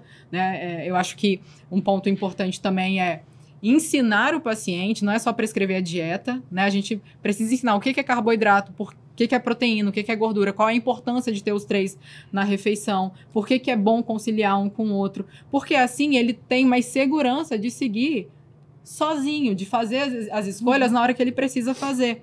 Então, ensinar isso é muito importante, do mesmo jeito que, às vezes, eu, eu vejo lá na, lá- na consulta assim, eu acordo desanimada para treinar, eu não quero seguir o que tá no treino, mas beleza, eu desço e treino, o que eu gosto, nem que seja assim. Às vezes a gente acorda num dia muito ruim, muito ruim. Sim, Então, mal. tipo, eu não quero treinar esse treino porque eu não tô bem, mas eu treinaria outro, um que eu gosto. É melhor do que nada. Amanhã você volta pra sua planilha Sim, de treino de novo. sim. Né? Então, não significa que você errou, você só fez diferente, mas você continua no caminho correto. Né? E fez a escolha errada, também tá tudo bem. Não treinou? Beleza, descansou, amanhã você treina. Comeu algo que não deveria? Beleza, Amanhã você bebe volta. uma água, dá três respiradas e volta ao normal, né? Volta para a planilha. Então, em- deixar o paciente confortável nesse sentido, né? De não sair lá falando que você só você tem que seguir isso aqui, aí isso aqui acabou, é muito importante. Inclusive, respeitar também e escutar o paciente na hora que ele voltar e falar: olha, não consegui seguir direito. Qual foi sua dificuldade? Não, por quê? Qual o seu problema? né? A, a Larissa falou uma coisa aqui importantíssima também, que faz todo sentido. É, quando o paciente começa a ver o resultado, ele começa a gostar do que ele precisa. Que é a criação do hábito. né? Sim. Paciente, a Larissa Feltrin. Ela Sim. mandou. Quanto mais você faz, mais você quer fazer. É um fator motivacional, né? O resultado, a, Sim. a- a- o resultado aparecendo no seu Você vê que a sua entrega fala, tá Pô, dando um exatamente, retorno, tá dando né? certo. Tá valendo a pena, né? Aquela questão do tipo... Porque no começo o cara fala, puta, tô fazendo isso aqui, no meu corpo não tá mudando, tá servindo pra quê? Tô perdendo tempo, tô perdendo dinheiro. Né, não, Não tô funciona, comendo tô comendo quero. muito, porque a dieta daqui vocês comem fracionado certinho, já que tá Exato. comendo muito e vai engordar. Tem uma é, armadilha é. de pensamento que ela chama lente negativa. Então só vai vir um negativo. Então, por exemplo, tem sete dias de treino, eu deixei de fazer um, pronto. Acabou o sete. Minha semana é uma droga. Mas e os, se- os outros seis? Você fez? Ó, hoje eu treinei, hoje eu treinei. Qual que é a técnica? Escreve lá os sete dias de treino faz o checkzinho. Você vai ver, nossa, seis dias eu treinei, um eu não treinei. Mas não, a pessoa fica valorizando aquele um que ela não fez, aí se culpa. Cadê o, o treinador amigo, o nutricionista amigo ali? Não tem, né? Vai falar, olha, já fiz tudo errado. Então, essa não pode cair nessa armadilha também. Aproveitar É. esse gancho aqui, que tem uma Bora. pergunta que a gente já, já até linka com isso, que é quando a gente, você começou até a falar, cara, em relação a quando tá cansado, acaba descendo pra academia, faz o que gosta. Teve uma pergunta aqui perguntando como é que você se lida, lida com o cansaço e exaustão, tendo que manter uma rotina. O que, que a gente acaba traçando de estratégia, ou o que, que a gente orienta os pacientes a fazer quando a gente tá, quando o paciente está cansado, está exausto, não aguenta mais fazer aquela dieta, não aguenta mais fazer o treino. Como é que a gente trabalha em cima do paciente para isso? Como é que o nutricionista, o psicólogo pode ajudar a gente nesse quesito? Primeiro ponto. Ter uma liberdade de falar com o profissional que te acompanha. Né? Eu acho que nada mais justo do que você se sentir bem sabendo que tem com quem contar. Né? Então, assim, eu tenho que deixar o meu paciente confortável para me chamar quando algo tá, tá saindo fora daquilo que foi planejado e daquilo que foi conversado em consulta. Ele não tem que esperar três meses para me falar o problema que deu na primeira semana de quando ele saiu da, da, consulta. Então ele tem que ter essa liberdade de falar assim: eu vou buscar a Camila, eu vou buscar o Heraldo, eu vou chamar o Bernardo, eu vou falar com a Camila, porque não tá dando certo isso aqui. Então ele não tem que ter medo do profissional que ele que, que tá acompanhando ele né? Porque o nosso trabalho é adequar a dieta para a vida do paciente. Se não está dando certo, a gente adequa. Não deu certo, adequa de novo, né? Não deu certo, adequa de novo, né? Claro que assim, a gente também, pelo, pela nossa experiência, a gente sabe quando realmente é, não, está tá dando, dando certo, certo, e quando a pessoa está fazendo com que não dê certo. Perfeito. Né? A gente tem, a gente tem esse, é, essa sabedoria. Exato né? São anos aqui, né? Atendendo a gente. A gente sabe quando a pessoa realmente tá, tá ali tentando e quando a pessoa, tipo, ah, vou dar um trabalho pra essa menina aqui, porque vou, quando eu chegar lá, eu falo que, que eu não deu certo porque a culpa foi dela. É. Tem muita gente assim também, Sim. né?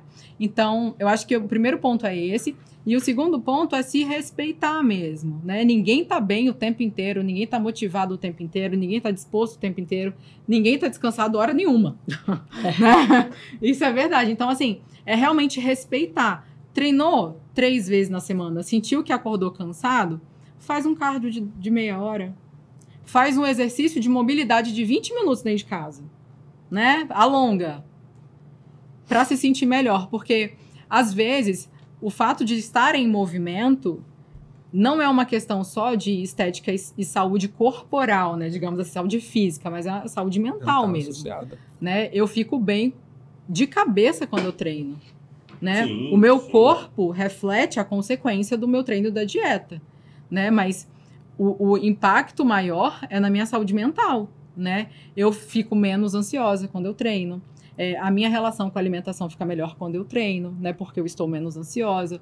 Eu me sinto bem quando eu treino. No início a gente começa mal, mas no final a gente a termina assim. A liberação de neurotransmissor tá Exato. Exato. Então, é, ter essa liberdade com o profissional e também ter o que eu falei ali no início sobre a autocompaixão, de se respeita. Agora, se você tá acordando cansado, desmotivado, mal, triste, para baixo todos os dias, aí o problema é outro.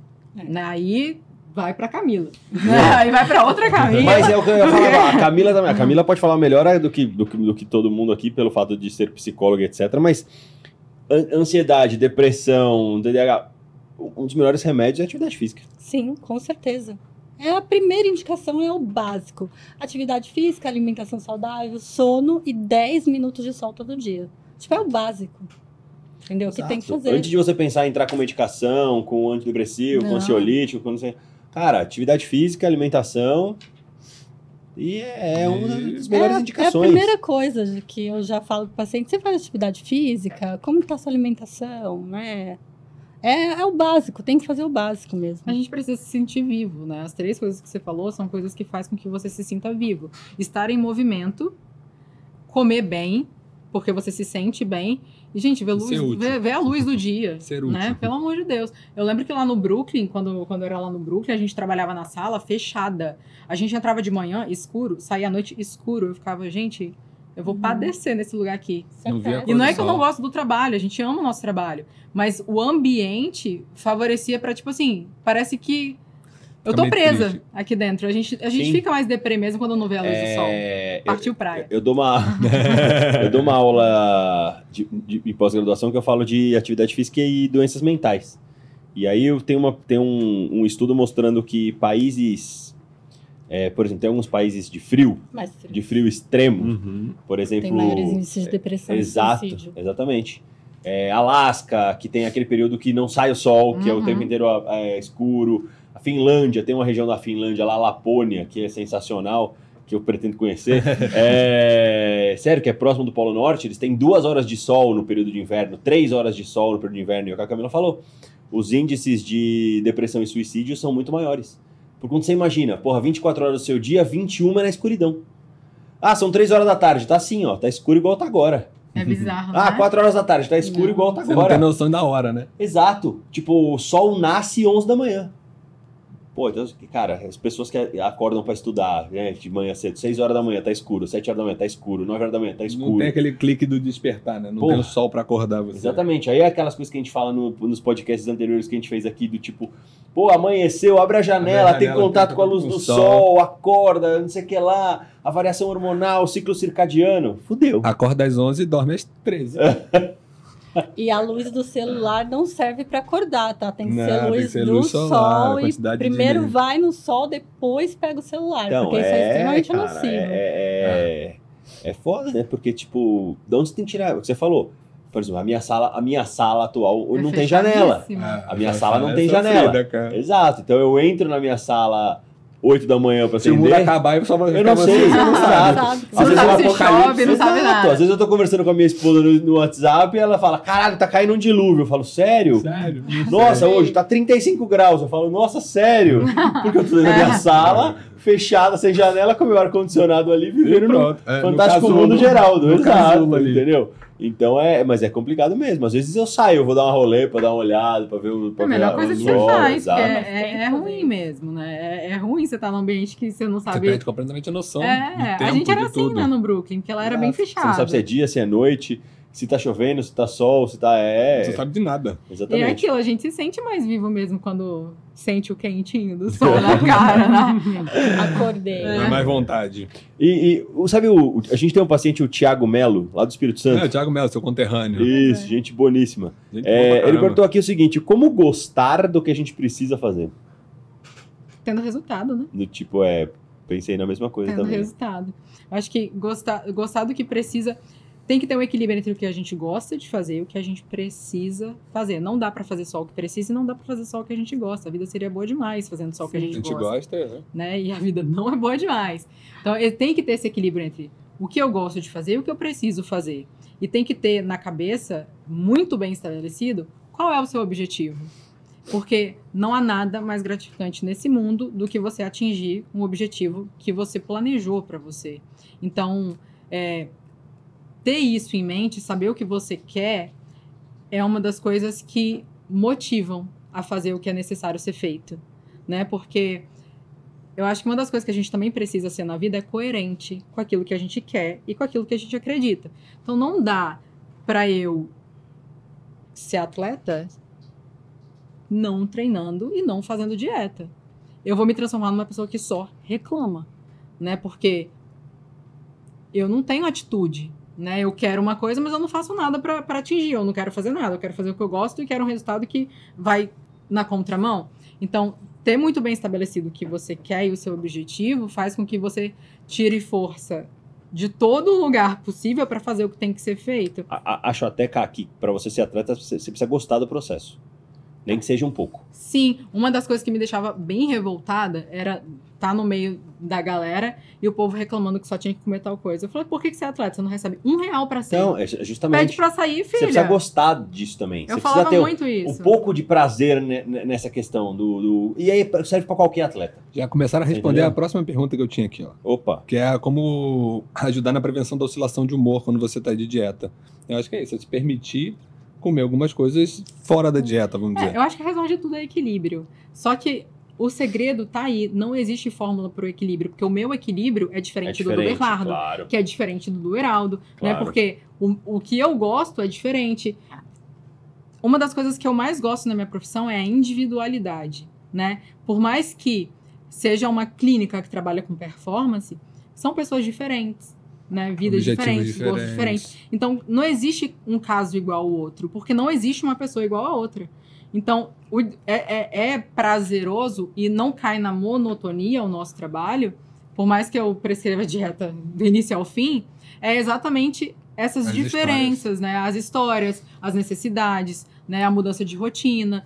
Então, é, é, bem, é bem isso, assim, eu vejo dessa forma. A- a- meio que a resposta para tudo é o equilíbrio. Só que é muito difícil encontrar o equilíbrio, porque, repito, a rede social e a internet hoje coloca um padrão para todas as coisas. Existe um padrão de beleza, um padrão de treino, um padrão, Padrão de dieta, um padrão de tudo. Só que não existe pessoas padronizadas. A gente não foi feito em Copia série, cola, né? entendeu? Não existe um- um- um- uma, um- um- uma série o número de fabricação. Todo mundo é diferente. E uma coisa importante de falar sobre internet e redes sociais de que, que, que impõem padrões é o seguinte: nem sempre aquela pessoa que está impondo o padrão ela, ela faz ou ela ela quer. alcançou aquele padrão Fazendo o que ela faz. fazendo que ela prega. É, o que Você ela entendeu? vende, né? Exatamente, o que ela vende. A gente sabe de, de influenciadores é, é, é, de, de Instagram, de, de redes sociais, que é, vendem produto vegano, se dizem vegano, e quando passam na dieta com a gente, pede pra gente colocar bacon na dieta. A gente sabe que fala, o cara fala, vende o jejum intermitente, mas depois ele tá tomando anabolizante pra ter a barriga tanquinho, e falando que aquela barriga tanquinho dele É do jejum. é do jejum intermitente. É, né? Então, assim, é, também tem que tomar cuidado com o que você vê nas redes sociais. É, a rede Porque- social é uma grande mentira. Exato. né? Só Não, não o vou que dizer quer. que é uma grande mentira, eu vou dizer que a gente tem uma escolha, né? Eu escolho o que eu mostro pro meu público, né? Então eu posso mostrar o que eu quiser. Inclusive pode ser nada verdadeiro, ou pode ser parcialmente verdadeiro. Igual eu, eu na minha rede, eu não coloco tudo, né? Eu não, eu não fico expondo a minha vida pessoal, por exemplo, né? É, pode ser que eu fale algumas vezes, pode ser que não, mas assim, eu escolho o que eu posto Sim. né? Eu escolho o que eu conto. É. Então eu posso inventar uma história ou não. Só que eu vejo que hoje as pessoas elas estão buscando por histórias inventadas. E aí esse é o ponto. Tanto, isso prova quando você falou do doce de leite e o povo veio te crucificar. Porque não é uma história inventada, é uma história real. Sim. Só que ninguém tá querendo história real mais.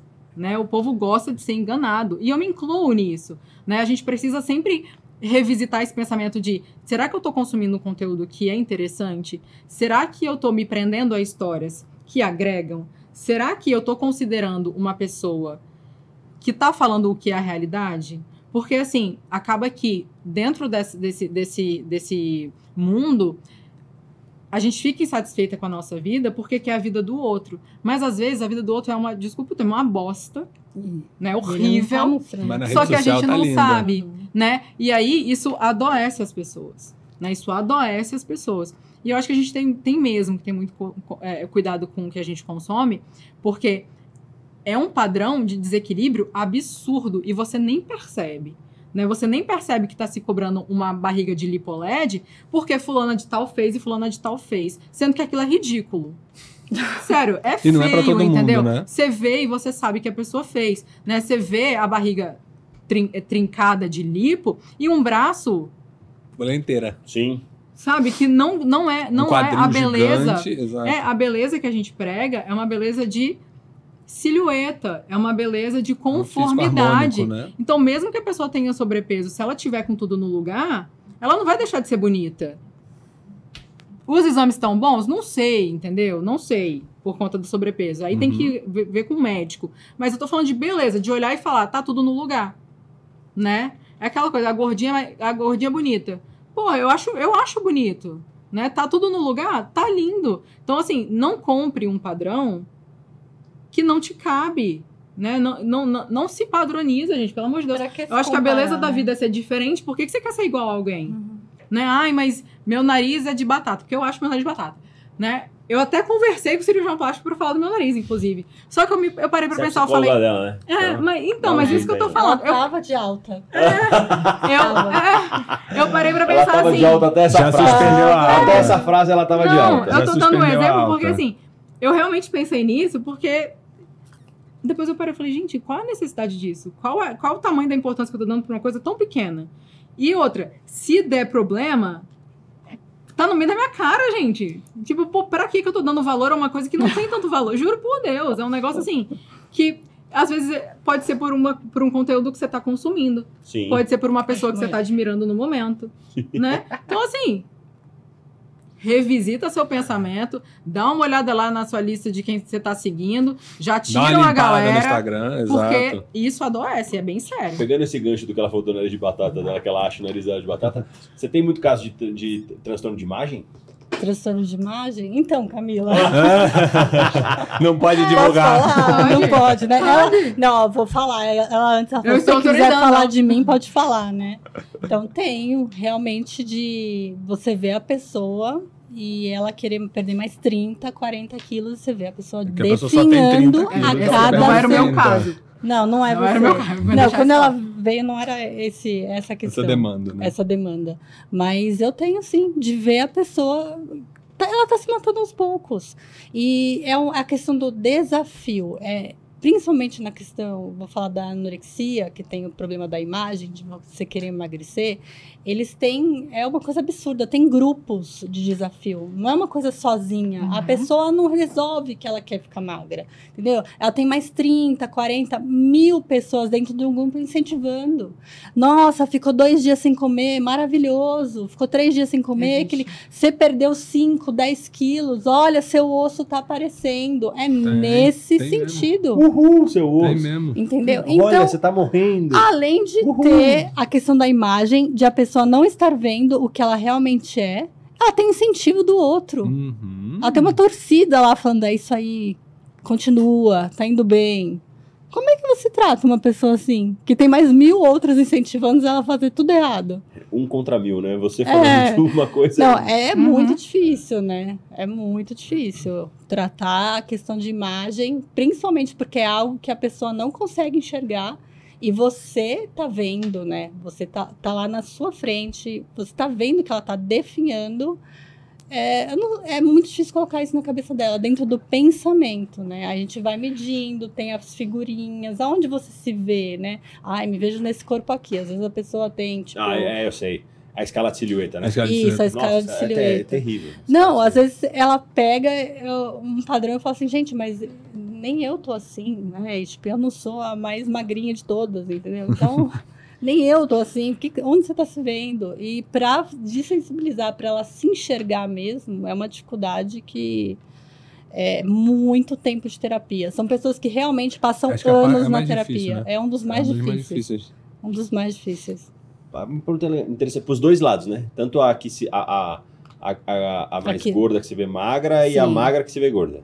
Isso. Né? São dois caminhos. né? Porque, por exemplo, pegando um gancho né, totalmente aleatório, mas eu lembrei agora, a, pro programa Quilos Mortais.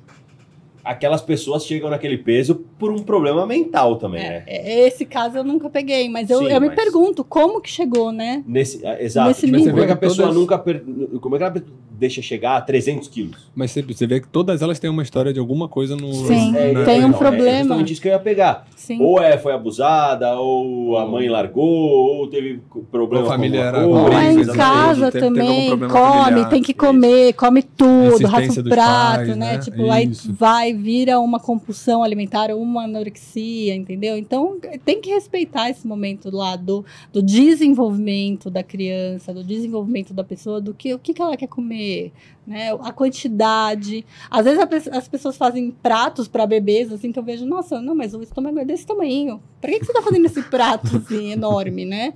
Não precisa. Então, Exatamente. vai criando ali padrões que para quebrar é muito difícil, porque a maioria veio ali da infância, adolescência, então é muito difícil quebrar esse padrão, Isso é mesmo, né? essa crença. Eu- eu- isso é uma coisa até interessante que a Camila falou, que eu eu lembrei de uma coisa, que, assim, a criança, ela nasce com o sensor da saciedade dela extremamente calibrado, Perfeito. né? Ela Uhum. para na hora, né? Exato, é extremamente calibrado. Tanto que dentro da minha casa a- a- já foi motivo de discussão assim com a minha mãe, com a minha sogra, que são as avós das minhas duas meninas. é, da minha filha tá comendo e, tipo assim, minha filha tá comendo, tá comendo, tá comendo, ela fala, não quero mais. E eu tirar o prato e falar, tá bom. Não quer mais. Você percebe realmente que ela não tá fazendo por, por, por gracinha Uhum. do tipo, Ela ah, não quero mais, já, mas né? posso comer uma bolacha? Não quero Uhum. mais. Ela simplesmente fala, não quero mais. Aí você pergunta pra ela, tá, você quer alguma coisa? Não, tô satisfeita. E aí, minha mãe, minha sogra, ou até mesmo minha esposa, de falar: Não, mas você não comeu nada, vai comer sim. Põe o prato na frente dela e fala: Vai comer mais uma garfada. Eu falo: Não, não, não, não faça isso. não faça isso. Aí você pode estar desenvolvendo um gatilho para uma, pra uma, pra um adolescente obeso. Sim, Você entendeu? Porque você tá, é, é, você tá desregulando o sensor da saciedade dela. Então eu não quero mais, não quero mais. Acabou. Ela tá saciada. A criança nasce com o sensor de saciedade perfeito, pessoal. É, Então, é- culturalmente, a sociedade destrói o que Exato, a gente tem de, de, exato. de, de De natural, bonito, de sabe? De natural. Eu falo muito isso também, consta exatamente isso, que a gente desaprende a saber quando tá com fome e quando não está mais com fome, né? Porque culturalmente você tem que comer o prato todo, né? Só que, gente, imagina se se Você vai num, num- num restaurante com fome, um restaurante selfie, você vai colocar muita coisa no prato. Muito. É igual fazer mercado com fome. É. Só que vai chegar um momento que você tá comendo e vai falar assim, putz, peguei demais, não precisava. Exato. Deixa no prato. Ai, é pecado jogar comida fora. Concordo Então pega que pouco, isso né? sirva de lição pra numa próxima você Pegar pegar pouco. e se continuar com fome, Repete. repita. Sim. Né? Então, assim, é, eu acho que falta uma sabedoria, mas isso foi aprendido, né? Você aprendeu que não pode deixar comida no prato. Você aprendeu que você tem que comer até passar mal, pra não deixar comida no prato. Você aprendeu que você não pode negar algo que você não quer comer na casa dos outros porque é deselegante, né? Você não é obrigado a nada. Na realidade é essa, a gente não é obrigado a nada. Né? Então, eu vou na casa dos outros e eu não quero? Olha, eu não quero, não tô com fome, eu não gosto desse tipo de alimento. Eu não sou obrigada a fazer nada para agradar alguém, né? E essa questão da, da saciedade, é, eu sempre falo isso, falta muito essa questão da educação nutricional nas escolas, no sentido de educar a criança da importância de comer é, de forma variada, da importância de não precisar comer tudo, porque infelizmente a realidade nossa hoje são de ambientes familiares obesos. Né? E obesidade não está associada à saúde. Né? Não adianta, Não, não, é não é. bonito, não está associada à saúde. Tá? Não é legal falar que tá tudo bem ser obeso, porque não tá. Quando você vai olhar o exame daquele paciente, tá ruim. É um paciente que é um paciente em risco. Né? É em risco de, de vida mesmo. Sim. Né? É um paciente que, que a gente se preocupa. Né? E a gente não está falando de estética, a gente está falando de saúde. Saúde. Então, a maioria das crianças estão nascendo nesse ambiente, nesse ambiente que não há horário para comer, nesse ambiente que não entra um alface dentro de casa, num ambiente que não entra fruta, num ambiente de pais que não consomem água, num ambiente de quem não treina, né? E hoje em dia, num ambiente de gente que critica esse tipo de comportamento, inclusive, né? Para que comer saudável? Para que treinar? Né? Por mais que tem muita gente que tem essa, essa coisa de precisa ser saudável, tem muita gente andando na contramão, isso em tudo, né? Na área da saúde também. Uhum. Então, eu acho que falta isso na infância, porque muitas vezes a criança cresce sem ao menos ter o menor contato com um tomate, né? Mas pergunta de biscoito recheado, sabe, a Sabe marca todos, de todos. já provou todos, né? E isso é todos. muito problemático, porque chega é, na, na, na, na fase adulta e tem sérios problemas, porque emagrecer não é problemático. Né? É muito simples emagrecer. O problema é o comportamento que você precisa mudar para conseguir o emagrecimento. Né? É, me perguntaram essa semana, pelo Instagram mesmo, se é, pessoas que têm a genética têm capacidade, que se existe, né, é, vai, capacidade de emagrecimento para pessoas que têm a genética de sobrepeso e obesidade. Eu falei, capacidade todo mundo tem, né? O maior problema mesmo de pessoas que na família cresceram em ambientes, né, com a obesidade muito presente, é o comportamento alimentar que aquela criança e adulto adquiriu nesse momento. Porque mudar comportamento é uma das coisas mais difíceis que tem nesse mundo. Seja alimentar, seja qualquer um, né? Qualquer tipo de alimento, qualquer tipo de comportamento. Então, assim, o problema não é emagrecimento, né? O problema é é a mudança de comportamento. Né? Porque para mim é muito fácil não, não comer açúcar. Eu não gosto. Né? Eu aprendi a não gostar, eu tirei isso da minha vida. Para mim é muito fácil não comer uma pizza, eu não gosto. Agora, vai falar isso para uma criança, para um adulto que, quando criança, comia pizza cinco vezes na semana. Sim.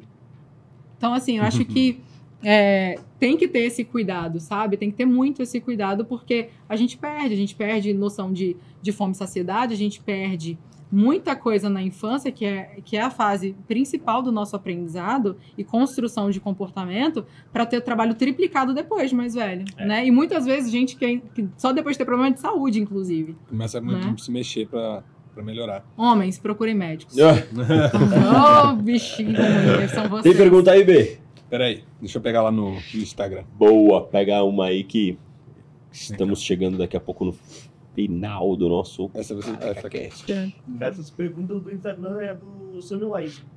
Ah, do Sam.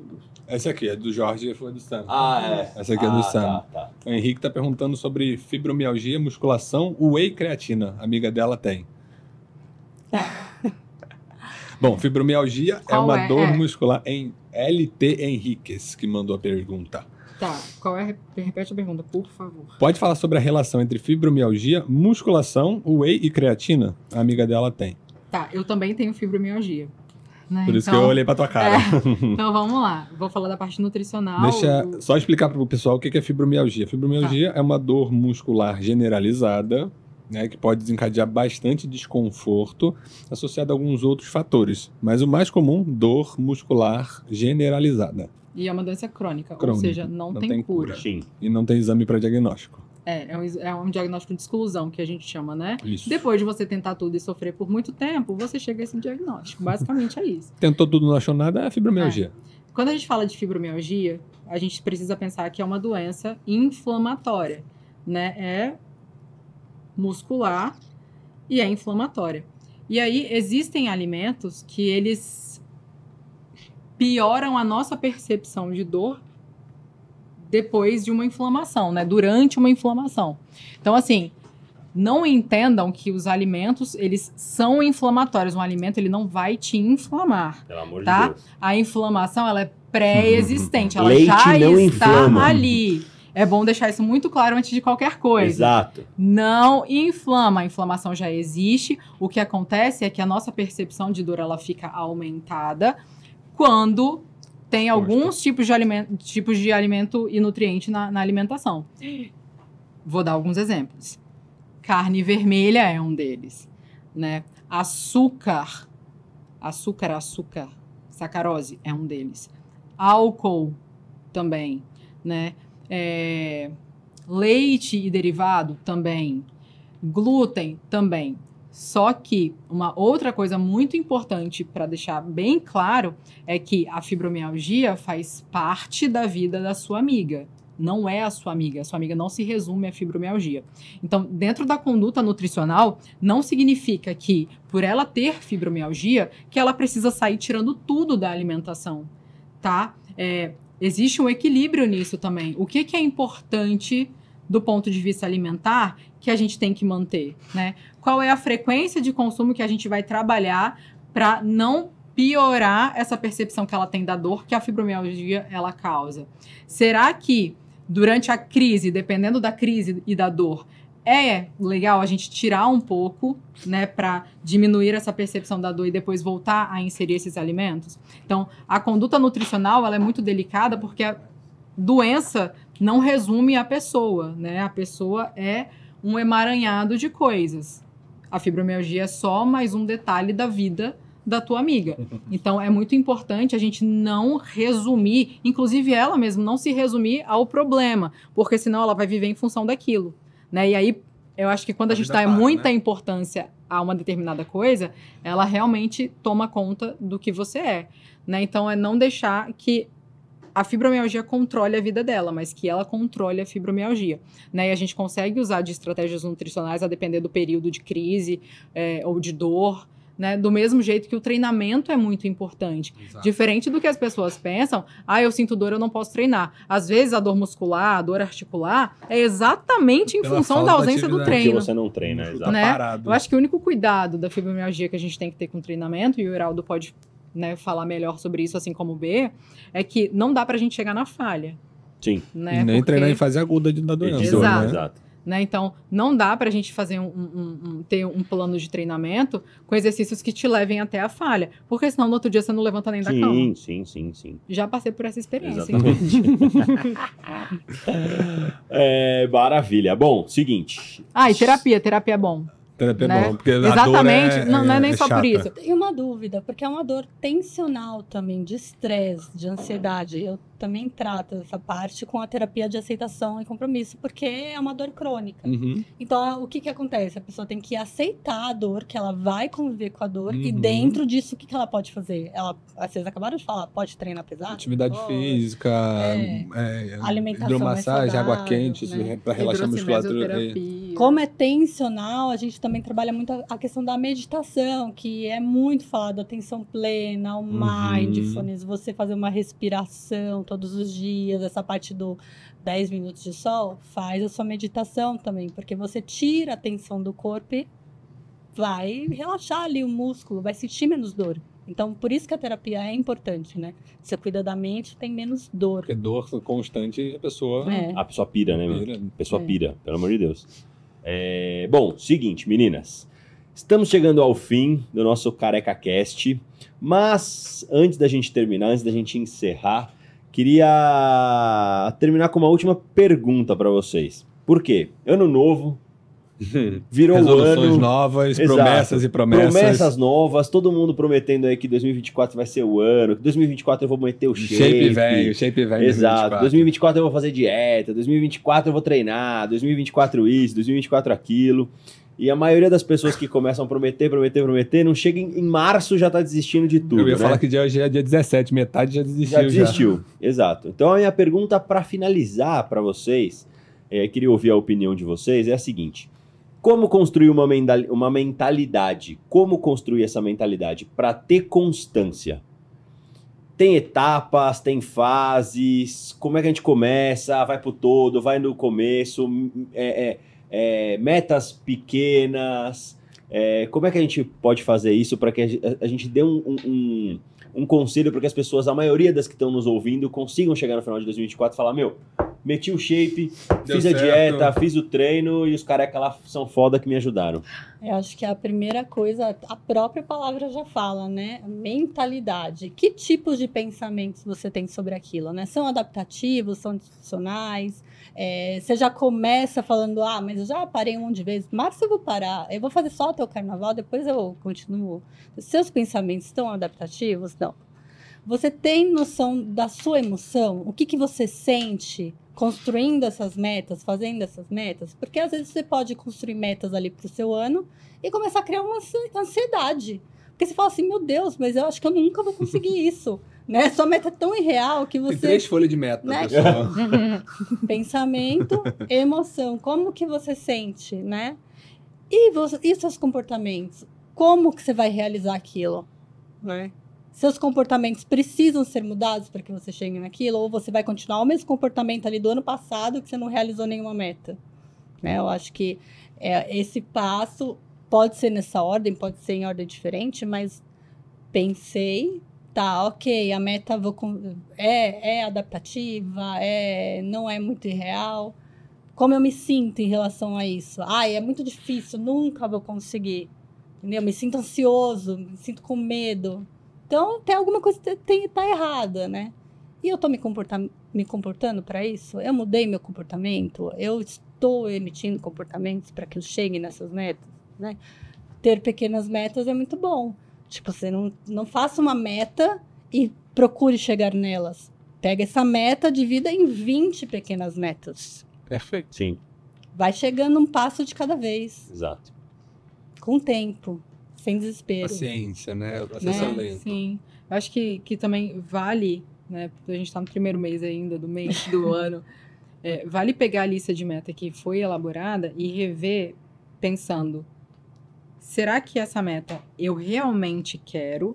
Ou é algo Que eu tô copiando de alguém, né? É Que- que eu tô sendo cobrado? Será que eu realmente quero isso aqui? Ou é porque minha mãe falou? Ou é porque fulaninho de tal da internet faz? faz. Será que, é- que, eu, que eu realmente quero? Então, eu acho que só nessa revisão de metas já dá para excluir algumas coisas que você vai perceber que não era seu de fato, né? E a segunda coisa que também eu acho importante é: será que. Aí a meta é sua, né? No caso, sobrou suas metas. Será que eu estou disposto a fazer o que tem que ser feito para alcançar isso aqui? Porque pode ser que você não esteja. Né? Então não dá para você estabelecer uma meta se você não está disposto a fazer o que tem que ser feito, né? E isso pode acontecer porque ah, minha esposa tá grávida, meu filho vai nascer e eu não tô disposto a ir pra academia todo dia porque eu vou, vou, vou ajudar. Então assim, então a primeira coisa, a meta é minha? Não é, tira fora. A meta sendo minha, eu estou disposto a fazer? Tira fora. Só aí já diminuiu sua lista de meta. E aí depois é planejamento. Eu acho que falta planejamento, falta essa mentalidade do planejamento, porque todo mundo quer tudo, mas não quer fazer nada, Uhum. né? Ou não sabe por onde começar, mas não sabe por onde começar porque não criou a linha, né? De coisas que precisa ser feita, não planejou aquilo e nada se alcança nessa vida sem planejamento, né? Eu não obtenho um corpo que eu quero se eu não faço um planejamento, Né? Se eu não planejo passar no nutricionista, se eu não planejo é, ter acompanhamento, se eu não planejo a inscrição que eu faço na academia. Eu quero mudar o corpo, mas chega metade do ano, nem se inscreve, nem fez matrícula na academia. Né? Então, sobrando as suas metas reais né, e as suas metas que você tem disponibilidade e vontade de fazer o que tem que ser feito, fala assim, beleza, eu quero colocar o shape. O que, que eu preciso fazer? Matrícula na academia. Ah, preciso ir na nutricionista. Preciso fazer compra uma vez por semana. Né? Eu preciso ter as minhas refeições preparadas todos os domingos para que eu consiga cumprir o planejado na semana toda, né? E dentro disso tem toda a nossa conversa que está durando aí duas horas sobre equilíbrio, que mesmo planejando tem a autocompaixão de entender que em alguns momentos você não vai cumprir com o planejado, seja por vontade, seja por ausência de rotina, que aconteceu alguma coisa que não deu para fazer. E tá tudo bem, mas voltar pro, pro planejamento faz com que você tenha sucesso, né? E eu digo, as pessoas que não conseguem são as pessoas que desistiram. Quem não desiste, mesmo caindo, Errando várias vezes. consegue. Ah, não, não tô com o peso e com o corpo que eu gostaria, mas estou muito melhor do que quando comecei, já é uma meta alcançada. Já. Né? Não finalizou a meta, mas sinceramente, não existe finalização de meta para treino e dieta e para qualidade de vida e saúde. Né? É uma meta que vai durar o resto da sua vida. Porque se você bobear, já era, entendeu? Você perde saúde, você perde qualidade física, né? Você perde qualidade mental. Eu acho que a terapia ela tem que estar andando ali como coadjuvante. Nem só como coadjuvante, né? É um papel principal mesmo para conseguir te deixar, é, vai, estabilizado dentro das possibilidades, né? Dentro de tudo que é instável na vida. Porque a gente planeja as coisas e nem tudo sai como planejado, né? E saber lidar com a ausência daquilo que foi planejado é essencial para você não desistir, porque a frustração não motiva, a frustração ela faz com que você desista. E é nisso que a gente precisa trabalhar. E é nisso que eu já falei muitas vezes, né? É, a cobrança excessiva não, não ajuda em absolutamente nada. Né? A cobrança excessiva, inclusive, faz com que você não alcance as suas metas. Então, eu acho que tudo isso a gente tem que rever e tem que revisitar todo mês. Tipo, será que eu estou sendo coerente com aquilo que eu planejei? Porque o que a gente mais vê é a gente incoerente, de fala que quer uma coisa, mas faz tudo o contrário. Tipo, não. não acho que Não- a gente conecta, precisa ser né? coerente, sabe, com as coisas. Então é isso, seja coerente com aquilo que você planejou, tenha consciência de que você vai precisar mudar, que a mudança acontece e que o objetivo ele é alcançado. É, eu, eu, eu acho que, dando meu, meu, meu, meu parecer aqui também, meu, meu, minha opinião, concordo bastante com o que a Camila falou, a questão de é, não, não olhe a meta como um todo. É o pensamento do maratonista. Uhum. O maratonista ele não olha a prova da maratona pensando o seguinte: caraca, eu vou ter que correr 42. 42 quilômetros. Não, o maratonista ele pensa assim: eu vou correr até o próximo poste. Eu vou correr até o próximo poste. Eu vou correr até o próximo poste. Eu vou correr até o próximo poste. E de poste em poste, Ele faz Ele 42, faz 42 quilômetros. 175 metros. Exatamente. E aí também é, cai numa coisa que é, é, eu admiro muito, sou muito fã do LeBron James, pra mim é um, é um atleta fora do fora é, é um extraterrestre, né? em tudo. E ele fala uma coisa que é o seguinte, quando perguntam pra ele sobre o sucesso dele, né? Ele fala o seguinte: "O meu sucesso é alugado, o, sucesso, o meu sucesso não é meu. O meu sucesso é como se ele fosse um aluguel. E eu pago as prestações do meu aluguel, do meu sucesso, dia. é, é- é de acordo com tudo que eu faço no dia. Então, se eu não treinar do jeito que eu, que eu preciso, se eu não me dedicar na alimentação, se eu não. na minha preparação, na minha concentração, no meu mental, eu não vou estar pagando meu aluguel. E se eu não pago meu aluguel, eu abro mão do meu sucesso.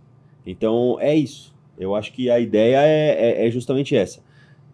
Planeje pequenas metas e pague o seu aluguel para que você tenha sucesso no final do seu, do seu ano de tudo aquilo Exato. que você planejou. É o que a É gente tipo costuma um falar. videogame, Você vai passando de De fase. fase, é. é o que eu ia Vai falar. vencendo É. o chefão, vai passando de fase. É, vai a, gente, a gente vem com a ideia de, ah, não, vou treinar sete vezes por semana, vou fazer a dieta perfeita, vai dar tudo certo. Primeira falha, abandona tudo. Então, eu sempre passo para esses pacientes que vêm empolgado pra gente falando sobre isso. Assim, começa com o que você consegue entregar. Exato. Ah, vou treinar três vezes por semana. Você tem sete dias na semana para acertar três. Os outros quatro, se errar o treino, ok. Se errar a dieta, ok. E aos poucos vai corrigindo esses erros no caminho. Então, primeiro você vai, depois você corrige. Porque fica mais fácil você, no momento ou durante o processo, ir corrigindo os erros e aprendendo com eles. Agora, se você, não, se não fiz certo, não vai dar certo. Ah, eu não tenho comida preparada, ah, eu não tenho academia matriculada. Começa devagarzinho. Vamos para academia, procura um profissional para te orientar. E aí sim você vai gerando a constância e aí com isso você vai evoluindo. Começar treinando sete vezes por semana, você não dura uma semana. Então começa com três. Aos poucos você vai chegar em sete vezes por semana. Ou não vai chegar, porque não tem Porque não precisa. nenhuma. Exato. Aí vai depender de cada, cada É, objetivo, né? exato. Cada meta que cada um traçou. Exatamente. É isso aí, né? Fe- Fechou, Fechado? carequinha? Terminamos Sucesso mais um Total. Careca Cast, mas antes, Antes de terminar o nosso Cast. Careca Cast, queremos agradecer a presença das meninas. Das com o quê, meninas Careca? com Com um quê? presente para Temos um presente pra vocês, uma novidade no nosso podcast. Luquinhas, dá pra dar um close aqui, ó. A caneca do Careca Cast. E atrás tá escrito o quê? Atrás está escrito a nossa resposta padrão. Depende. Depende. Você tem interesse de ter uma caneca dessa na sua casa? Já deixa aí, comenta aí embaixo aí, Comenta ó. aí ou manda pra gente no Instagram lá que a gente vai. Mais uma surpresa logo mais. A caneca do Careca Cast. Então, meninas, a gente queria presentear vocês pela participação no nosso podcast, Obrigado, pela agradecer. Muito a ter aceitado o convite, a caneca do Careca Cast. Usem sem moderação. É, façam um bom proveito. Deixar um recado aí pra quem nos acompanhou até agora, está nos assistindo. Carequinha, cadê o, o- o QR Code aí? Fala aí do QR Code. Ó, galera, esse QR Code que tá aqui na minha careca aqui, ó. Tá vendo aqui, ó? Então, esse QR Code leva a gente lá pro Instagram, tá? E aí sigam a página do Careca, mandem perguntas, compartilhem, participem das, das enquetes e sigam a gente nas outras, nossas redes sociais. Meu Instagram também é arroba Bernardo Palmer e do outro Careca é qual? Meu Instagram, Heraldo Underline Albuquerque. É, estou à disposição aí para responder dúvidas. Sigam lá a gente, muitas novidades. As novidades do Careca Cast também são postadas lá. Lembrando que nós estamos em todas as plataformas digitais: Instagram, TikTok, Spotify, YouTube. Se você ainda não nos segue, por favor, nos sigam. Lembrando que as nossas transmissões, a partir de um certo momento, serão exclusivas no canal do Careca Cast. Ok? Camis, quem quiser te seguir no Instagram, qual que é o seu Instagram? Camis Psicóloga, né? Tem que ser. tem o TikTok também, Camis Psicóloga, porque tem que ser tudo igual. Senão Mais eu não fácil. lembro, tá, gente? Minha memória é ruim. Boa, o TDAH tá batendo, né? Não, demais. É, exatamente. É, Sufiati, quem quiser te seguir nas redes sociais, onde nós te encontramos? Em Instagram, Camilas Fiat, arroba Camilas Fiat. Boa. Muito bem. Agradecer a presença de, de todos aqui, agradecer a presença dos tava nossos com- amigos. hoje a temos uma com plateia, legal que a exatamente. gente gostou. Agradecer a Camila, nossa obrigado. moderadora, Camila, que, obrigado. que, que nos acompanha sempre. Agradecer Beijo, mãe. Lu- be- beijo, dona Noemi. Beijo, Noemi. Agradecer o Luquinhas, o monstro do videomaker, Luquinhas, obrigado do demais. Cast. Agradecer a Toff mais uma vez. nossos Toff, brindes. por todos os, Galera, toda, todos os nossos, aqui, os nossos produtinhos mandados aqui. A partir de amanhã, meu beat tênis não será mais o mesmo. Estarei equipado com produtos Toff. Boa. É, Temos a presença ilustre aqui do nosso cantor Arthur Mazurek, diretamente do nosso estúdio de podcast. É isso aí. Sigam o Arthur também. É... Acompanhe a carreira desse cara que é Esse menino brilhante. é bom, muito bom. E, pessoal, esperamos vocês na próxima quarta-feira. Teremos novidades, teremos Um convidados, convidado. né? Temos Vamos sim, deixar de temos surpresa? sim. Deixa de surpresa. Então tá bom, teremos. Sigam a gente na rede social que vocês vão saber já já quem é. Exatamente. É... Fiquem com Deus, uma, ótima, ótima semana, pra semana. vocês, tudo de bom. Carequinha, beijo pra você. Pra todos nós. Obrigado mais uma Tamo vez, junto tamo sempre. junto. Meninas. Meninas, obrigado. Foi uma honra recebê-las. Muito obrigado pela participação de vocês e voltem sempre. Sim, pode chamar. Só chamar. Então, fechado. Galera, boa noite, um beijo, fiquem com Deus. Boa, beijo. Até a próxima.